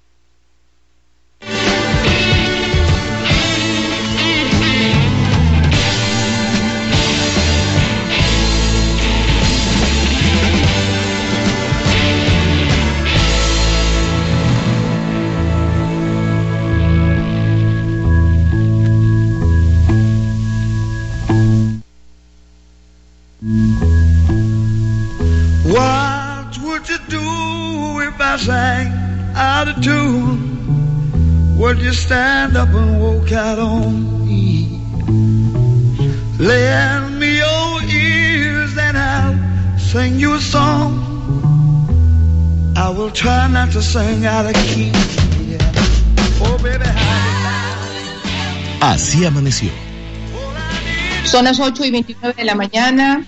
Seguimos en Así Amaneció. Mañana la ciudad de Guayaquil transita del color rojo al color amarillo. En pocos minutos conversaremos con la alcaldesa de Guayaquil, pero antes vamos a dar paso a un minuto con la BBC. José Beatriz con más BBC Minutes. China dice que las amenazas del presidente Trump de retirar permanentemente su contribución a la Organización Mundial de la Salud no es más que un intento por desviar la atención de cómo él ha manejado la pandemia en Estados Unidos. Según un análisis de la Universidad de Reading, la polución del aire en Londres se ha reducido casi un 60% desde que se empezaron a imponer restricciones por la pandemia a finales de marzo. Vamos a Argentina, donde un grupo de paleontólogos descubrió uno de los últimos megaraptores que vivió en la Tierra antes de que los dinosaurios desaparecieran por completo. BBC Minutes. The Last Dance, que muchos vieron por Netflix, se convirtió en el documental más visto en la historia de ESPN con más de 5.6 millones de espectadores. Y Beatriz, TikTok tiene un nuevo jefe. Sí, Kevin Mayer, el antiguo director de Disney Plus, que dijo que su plan es expandir el gaming y la música en TikTok. Más en BBC Mundo. 1259 GMT. BBC Minutes.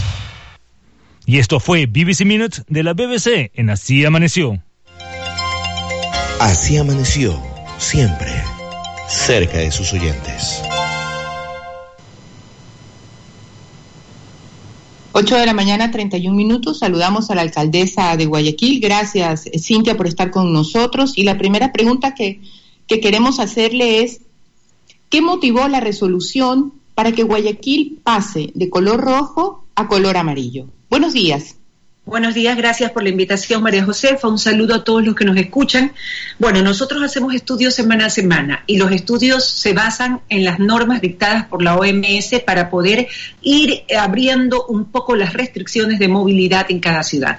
Entre esas están el nivel de contagio, por ejemplo, que lo estamos controlando a través de pruebas rápidas, eh, con informe confidencial médicos y 1.600 pruebas por semana aproximadamente o cada 15 días, dando según nos dicte el estudio técnico, y también con las cifras de personas fallecidas en la ciudad de Guayaquil por COVID.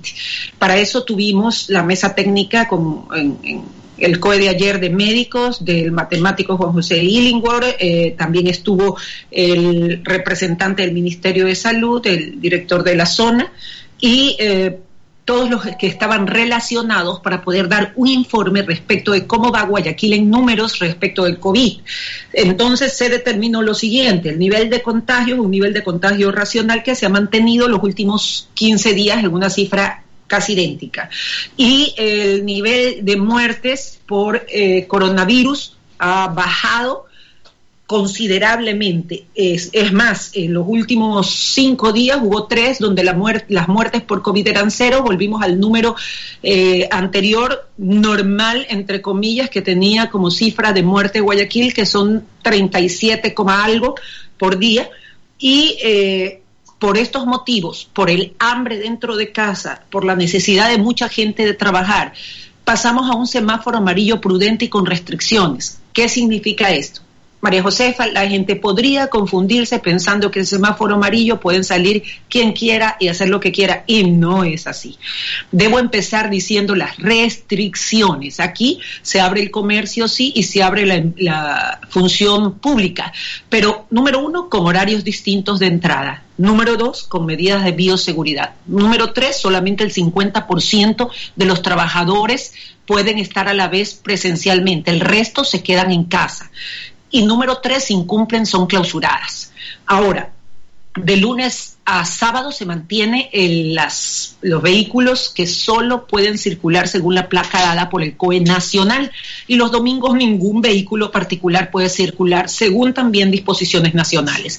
La terminal terrestre de Guayaquil sigue cerrada para el transporte interprovincial e intercantonal y solamente podrán venir a Guayaquil los cantones determinados como el Gran Guayaquil, que es Durán, Daule y San Borondón.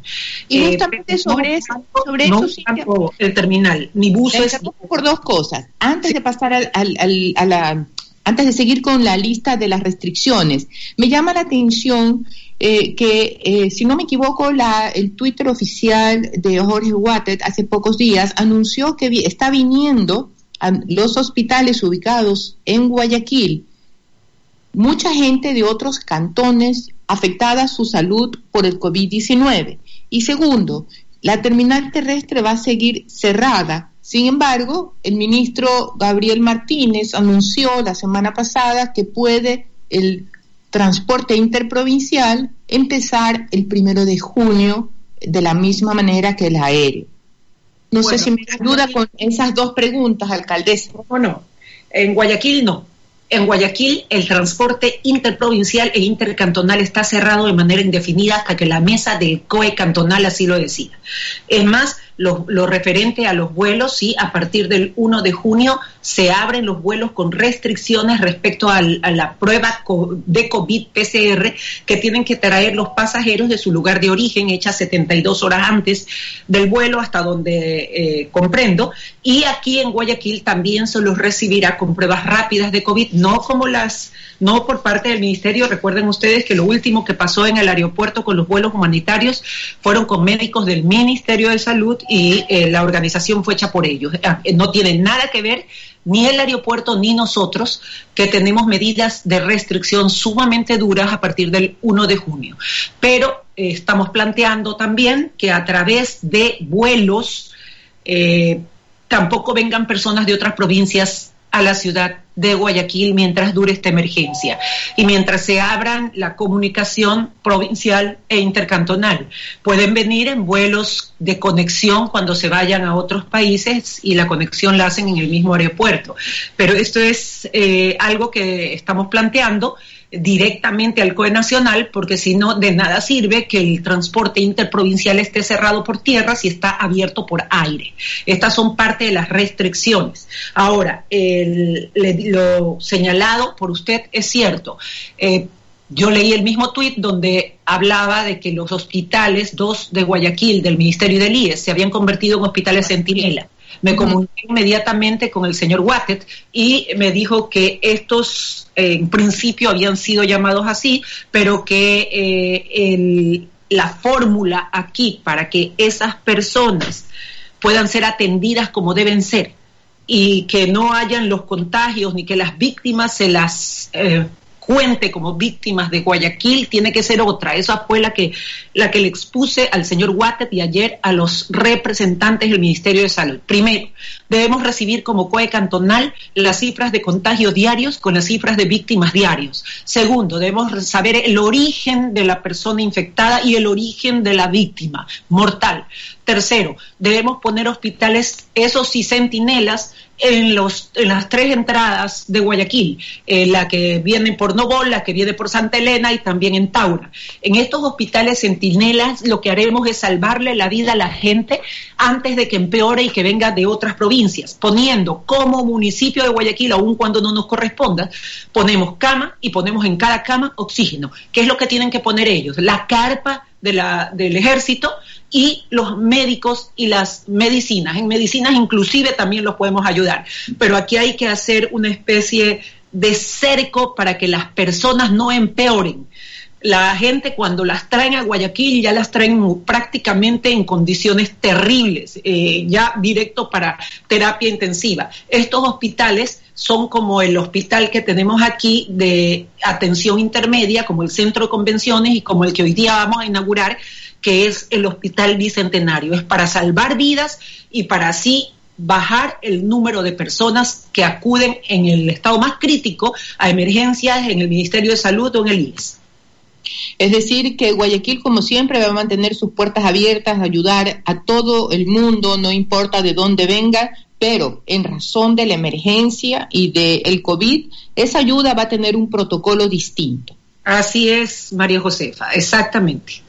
Eh, eh, ¿Por qué? Porque nosotros como guayaquileños tenemos que estar al tanto, saber, primero como autoridades y segundo como ciudadanos, cuántas personas, si suben el número de víctimas por COVID, cuántas de ellas surgieron aquí en la ciudad, cuántos de contagios de COVID, cuántos son de esta ciudad eh, o cuántos han sido traídos a esta ciudad. Y si queremos salvar la vida siempre como, como una ciudad solidaria, debemos hacerlo antes de que la enfermedad empeore, antes de que los pulmones se compliquen. Hemos atendido a 33 mil personas en nuestros 42 puntos de salud. Eh, puestos desde el 16 de abril. Son 33 mil menos que han ido al Ministerio de Salud o a los hospitales del Seguro Social, que han recibido oxígeno, medicina, atención y exámenes. Y es lo mismo que pretendemos hacer con nuestros hermanos eh, de nuestros otros cantones o provincias de la costa para evitar que ellos se compliquen y para que no esperen que su paciente, su ser querido, empiece a mostrar síntomas ya graves e, e ingresarlos a terapia intensiva, donde lamentablemente el número o el porcentaje de personas que salen bien de ahí no es el óptimo. Bien, ahora en el tema del comercio. Guayaquil es una ciudad naturalmente comerciante. ¿Cómo va a reabrirse a partir de mañana este sector en la ciudad y con qué reglas, con qué restricciones? A ver, las restricciones son las siguientes, para que me escuchen bien los guayaquileños. Vamos a empezar por lo que no se puede hacer en ningún horario ni bajo ninguna circunstancia, so pena de sanciones. Queda prohibida la apertura de, prohibida la apertura de parques, malecones, centros de diversión, cines, discotecas, cantinas, galleras, sala de recepciones, billares, café nets, juegos electromecánicos, salas de videojuegos, canchas deportivas, bares, karaokes, centros de entretenimiento, centros de tolerancia, fiestas acuáticas y demás actividades que por disposición del COE nacional o cantonal se vayan dando durante la semana. Eso no se va a abrir. Por otro lado, tampoco. ¿Perdón? Los gimnasios entonces tampoco. Tampoco, así es, tampoco los gimnasios. Eh, luego, eh, las empresas, oficinas, comercio que se abran, tienen que tener cada uno horarios distintos. La empresa pública entra de 10 y 30 de la mañana a 3 de la tarde para no congestionar los buses. La empresa privada y de la construcción tienen horarios distintos, entre 7, 8 de la mañana, 9 de la mañana, y el comercio tiene salida distinta, sale a las 7 y media de la noche para que pueda llegar a sus casas a las 9 de la noche. Es decir, que a las 7 y 30 todo el comercio debe estar cerrado en la ciudad de Guayaquil. Eh, tienen que mantener las medidas de bioseguridad aprobadas por la ordenanza municipal.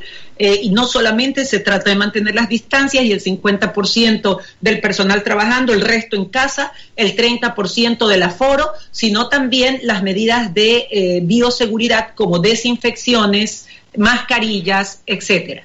Eh, está, bueno, solamente los cantones de Durán, San Borondón y Daule pueden tener conexiones según también la placa, esta también es restricciones, los que pueden venir todos los días según la placa para poder llegar a Guayaquil. Los demás están impedidos de llegar a Guayaquil. El terminal terrestre, como te dije, queda cerrado indefinidamente, el toque de queda es de 21 horas a 5 de la mañana y necesitamos el reporte que lo pedí ayer en la mesa del COE y del Ministerio de Salud de manera diaria. Me dijeron que tenían problemas respecto de los números y que van a tratar de solucionarlos, espero, para la siguiente semana. De esta manera sabremos la curva que tienen ellos y la que tenemos nosotros y podemos comparar lo que está sucediendo en la ciudad de Guayaquil. números y las cifras equivocadas del gobierno central será un capítulo del libro de la historia del Ecuador que las iban a tener entre una o dos semanas. Nosotros necesitamos esas cifras inmediatas porque esto es un termómetro. Tú no le puedes decir a un paciente con fiebre que espere para tomarle la temperatura dos semanas. Tienes que tomársela todos los días y depende de las cifras que nos dé el Ministerio y del IES para nosotros poder ir midiendo la curva de contagios y de personas fallecidas en Guayaquil. Y les recuerdo a los ciudadanos, a todos los guayaquileños, con todo el amor del mundo, que si en esta nueva etapa donde se les permite trabajar para conservar empleos y producir, no colaboramos y esta no es una corresponsabilidad, responsables ustedes, responsables de cumplir las medidas los empleadores, responsables las autoridades, como una corresponsabilidad, sencillamente, si estas, si, si estas normas no se cumplen, volveré y veo que, que la curva se eleva de contagios, volveremos al semáforo en rojo. Así es que esto depende de cada uno de nosotros. La ciudadanía va a enfrentarse al temor de un rebrote del COVID-19, pero también va a enfrentarse a la delincuencia, porque una vez más el hambre y las circunstancias que mantienen esas estructuras delictivas van a ser alimentadas por la crisis. Tristemente será así. Alcaldesa, entonces, como seguridad, ¿qué está proponiendo el municipio de Guayaquil para esta realidad que inevitablemente se avecina. Bueno, nosotros sin ser nuestra competencia, porque recuerda que la seguridad le pertenece al gobierno central por constitución. Nosotros hemos armado un plan más seguridad para la ciudad de Guayaquil, que cuenta con 65 vehículos que le entregamos a la policía pagando incluso la gasolina, es decir, el combustible, y las motos que están por llegar también, y un sistema de monitoreo general donde al unirse el 911 con eh, la Corporación de Seguridad Ciudadana podemos estar interconectados con aproximadamente 1.800 cámaras, aproximadamente. Eh, y eh, este sistema nos permite, cuando llegue la central que de última tecnología, que me imagino que se tardará los dos meses más por el retraso de la crisis mundial, tendremos un equipo al menos electrónico, técnico y organizado para colaborar con la Policía Nacional, quien es la responsable de la seguridad interna de la ciudad. En esa colaboración, ¿ha habido alguna propuesta en particular para Guayaquil por parte del gobierno central? No, hasta el momento, eh, de, en estos dos meses, el mundo entero se ha paralizado y cualquier avance en otro tema también se ha paralizado. Eh, ejemplo, la central que iba a llegar ahora en julio es muy difícil que llegue en julio. Se, me imagino que se, se tardará dos meses más en venir. Todo estuvo paralizado por una pandemia mundial que nadie esperaba y que conmovió al mundo entero uno, de los aspectos que también ha anunciado es la colaboración, el apoyo a las pequeñas y medianas empresas, a aquel emprendimiento que también ha sido duramente golpeado por el COVID-19. ¿Cómo, ¿Cómo se ha venido desarrollando ese proyecto de ayuda para Guayaquil en ese sector? Nosotros estamos destinando alrededor de 50 millones de dólares para a través de la banca poder facilitar créditos a menor plazo eh, y a la menor tasa en su ámbito posible para que pequeñas empresas y medianas empresas puedan rehabilitarse, pagar a su personal y pagar el seguro social y evitar el desempleo. Esto, justamente la presentación la tengo el día de hoy para poder arrancar lo más pronto posible con esta, estos nuevos créditos, porque los que tenemos vigentes son créditos eh, mucho mejores, que van perdón, mucho menores, que van solo hasta los 1.500 dólares. Hasta donde hemos estudiado, estos irían hasta los 10.000 dólares. Entonces, eh, esa presentación, el mecanismo, la tasa de interés y los plazos me serán dados a conocer el día de hoy en una presentación. Mm, interesante, pues Guayaquil es, eh, naturalmente, como dijimos al principio de esta charla, pues comerciante, es una ciudad, es una ciudad de comercio, una ciudad de comercio. Así es. La construcción es un sector importante también para Guayaquil. San Borondor, por ejemplo, está recibiendo, bueno, ellos comenzaron ayer, nos contaba el alcalde eh, Juan José Yunes muy temprano, que están recibiendo ya solicitudes para reiniciar las actividades de la construcción. ¿Cómo lo está haciendo Guayaquil? Primero lo hizo cuando estábamos en semáforo en rojo ya, con proyectos grandes de 4 millones hacia arriba. Ahora, cuando pasamos de semáforo amarillo, se rehabilita todo el sector de la construcción con las medidas de bioseguridad, inclusive el sector de la construcción con los proyectos municipales de vivienda popular. ¿Por qué? Porque estoy de esa manera el municipio está rehabilitando el empleo de las personas que menos tienen, de la mano de obra no calificada, de albañiles, de obreros, de electricistas, etcétera, con una particularidad en el, dentro del municipio de Guayaquil he dado la disposición para que las personas, los contratistas que ganen una de las obras del municipio de Guayaquil, contraten al 50% del personal, mano de obra no calificada, del mismo sector donde vayan a hacer las obras. Ejemplo, si vamos a hacer obras en Monte Sinaí, el 50% de mano de obra no calificada debe salir del Monte Sinaí. Si lo hacemos en La Sergio, en La Sergio. Si lo hacemos en Bastión, en Flor del Bastión, en Paraíso de la Flor. Si lo hacemos en cualquier sector del noroeste de la ciudad, por poner un ejemplo, una obra en ese sector, la 50% de mano de obra debe salir de ese sector. Lo mismo aplica para las parroquias rurales y para todo Guayaquil urbano. Con relación a sus programas para evitar y apoyar eh, la lucha contra la violencia contra la mujer, y ya que dijo Montesinaí, pronto sé que iniciará la reconstrucción de la casa de acogida de viviendas de hogar de Cristo que queda en la zona, ¿cierto? Son dineros eh, intocables. Eh, lo que se ha invertido y reservado durante esta emergencia va más allá de los 30 millones que iban a ser para obras grandes en la ciudad de Guayaquil por el Bicentenario.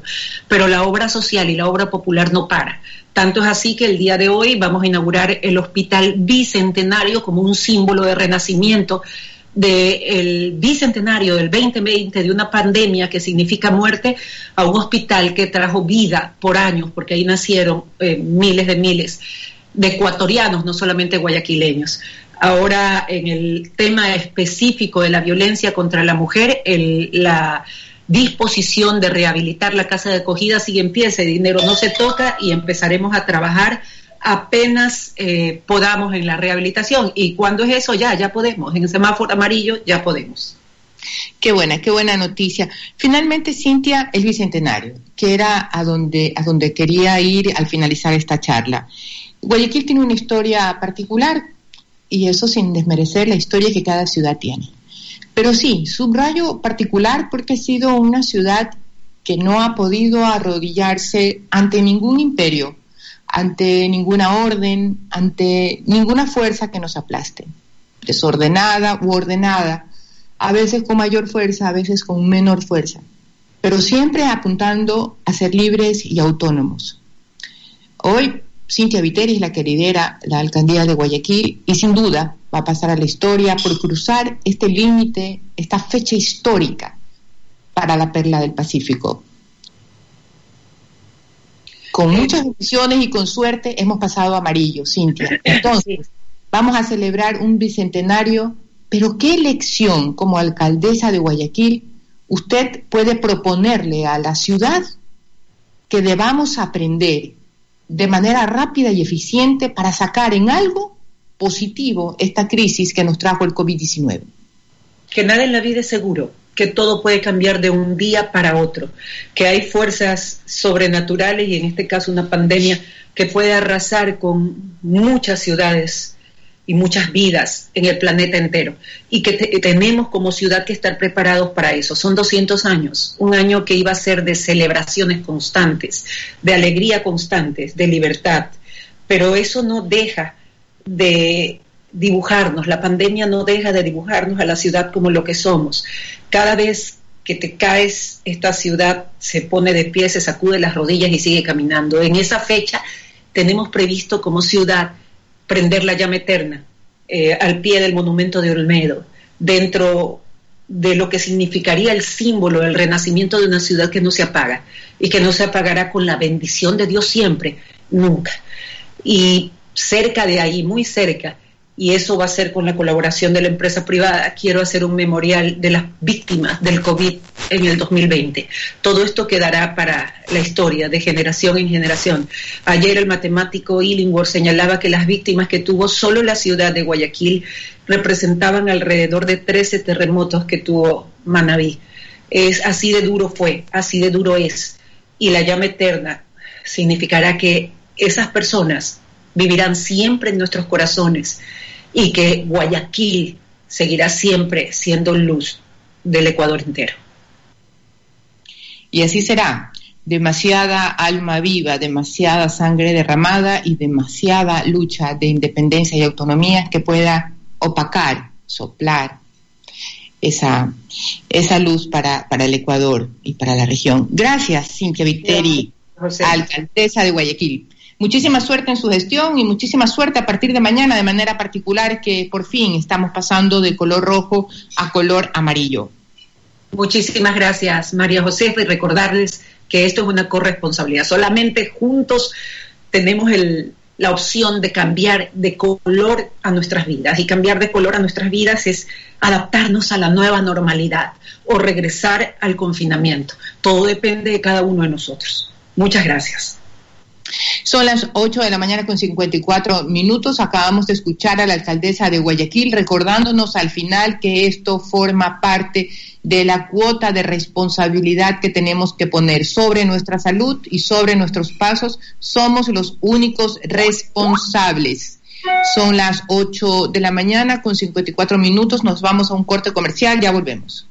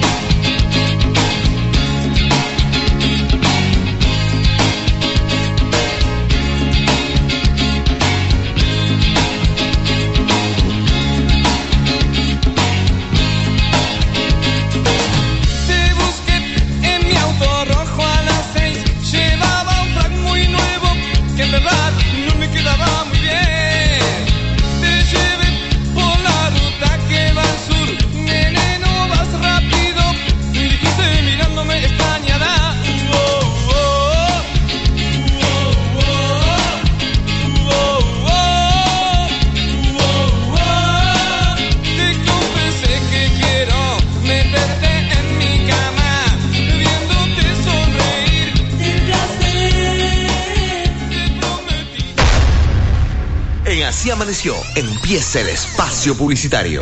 El mundo nos dio una lección de humildad. Nos demostró que nada es más importante que una caricia, que estar cerca de los que queremos, que un apretón de manos vale más que mil palabras. Vivir esto nos hizo más fuertes para levantarnos, regalarnos apretones de manos llenos de ilusión y caricias que duren para siempre. No permitamos que nada nos vuelva a separar. Sani, más unidos que nunca. No salgas de casa. Nosotros te llevamos los implementos necesarios para tu seguridad durante esta pandemia. Síguenos en nuestras redes sociales y encuéntranos en Instagram y Facebook como Compritas Oficial. Y mira nuestros productos. De esto saldremos juntos. Recuerda, Compritas Oficial.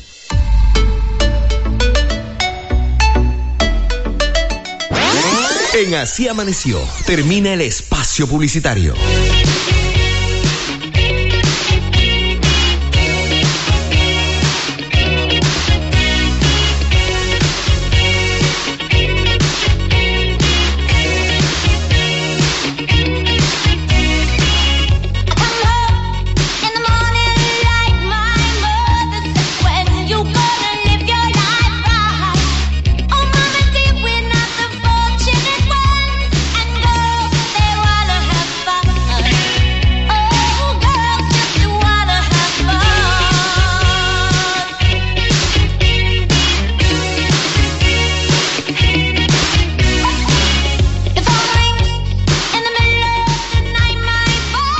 Así amaneció. Son las 8 de la mañana, 57 minutos. Hace unos minutos ha estado con nosotros la alcaldesa de Guayaquil, nos ha recordado que el cambio de color que va a vivir y a experimentar Guayaquil a partir de mañana no significa que cada uno pueda hacer lo que le da la gana. Hay restricciones claras, hay negocios que no van a abrirse por lo pronto y sobre todo los negocios que vayan a abrirse van a tener que de manera obligatoria aplicar para sí mismo protocolos de seguridad. Más temprano el presidente Moreno anunció ciertos cambios en la función ejecutiva, particularmente en el ámbito laboral, reduciendo de 8 a 6 horas diarias la jornada de trabajo y también la condición y la resolución de pagar las remuneraciones solo en base a esas, a esas horas de trabajo. Además, va a eliminar siete empresas públicas, ferrocarriles, siembra, medios públicos, crear Ecuador Estratégico, Correos del Ecuador y la Unidad Nacional de Almacenamiento. Que según el presidente Moreno ha perdido más de 400 millones de dólares en los últimos cinco años, entrará en la fase de liquidación, preservando las rutas que conectan lugares que no tienen alternativas privadas. Asimismo, las empresas públicas que no se eliminan reducirán sustancialmente sus gastos. También va a eliminarse el servicio de contratación de obras e inmobiliario. Esas son las últimas reglas del juego que el Ecuador, a través del gobierno central y de los gobiernos descentralizados, están poniendo cada uno en el ámbito de sus competencias para seguir luchando contra el COVID-19. Así amaneció con una segunda ronda de titulares.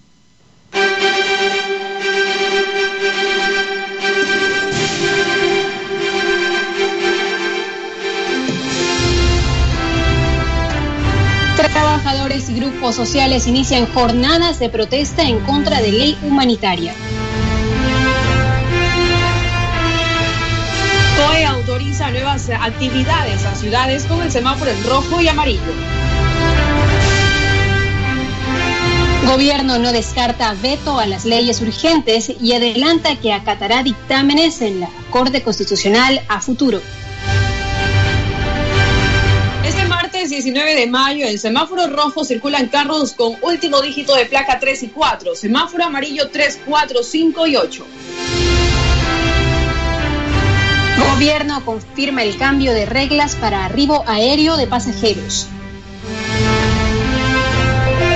Plazos más largos, meses de gracia y menor entrada se ofrece sector automotor para retomar ventas.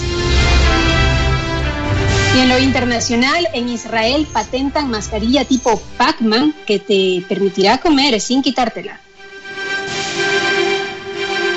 Comenzarán a funcionar equipos para hacer 170 pruebas por hora, lo anunció el ministro de Salud. Y el ciclón más fuerte en 20 años se apresta a tocar a India y a Bangladesh. Registro civil atenderá de 8 de la mañana a 17 horas en cantones con semáforo amarillo. Son las 9 de la mañana con un minuto. 9 de la mañana y un minuto, momento de despedirnos. Se acabó el tiempo, hemos tenido muchísima información que compartir. Lenzi. Finalizando esta semana, María Josefa, como siempre, agradeciéndole a ustedes, amigos oyentes, no, por la, sintonía. No se acaba, no, Lenzi, no, no, no sueñe, está, está soñando despierta. No se acaba la semana.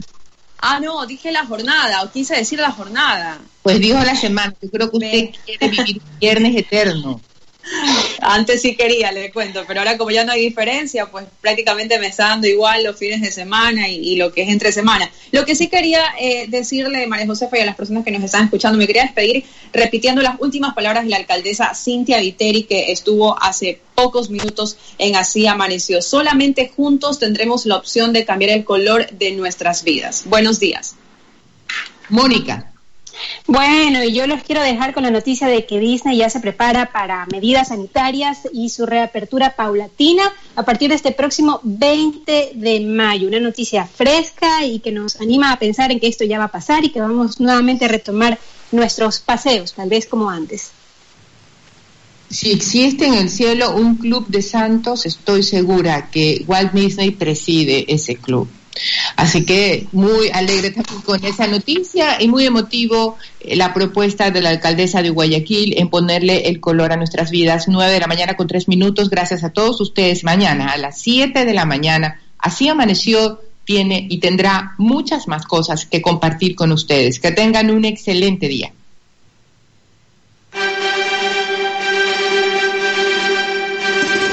Aquí termina. Así amaneció. Bajo la dirección de Ronald Córdoba. Conducción, María Josefa Cornell. Producción ejecutiva, Guillermo Hidalgo.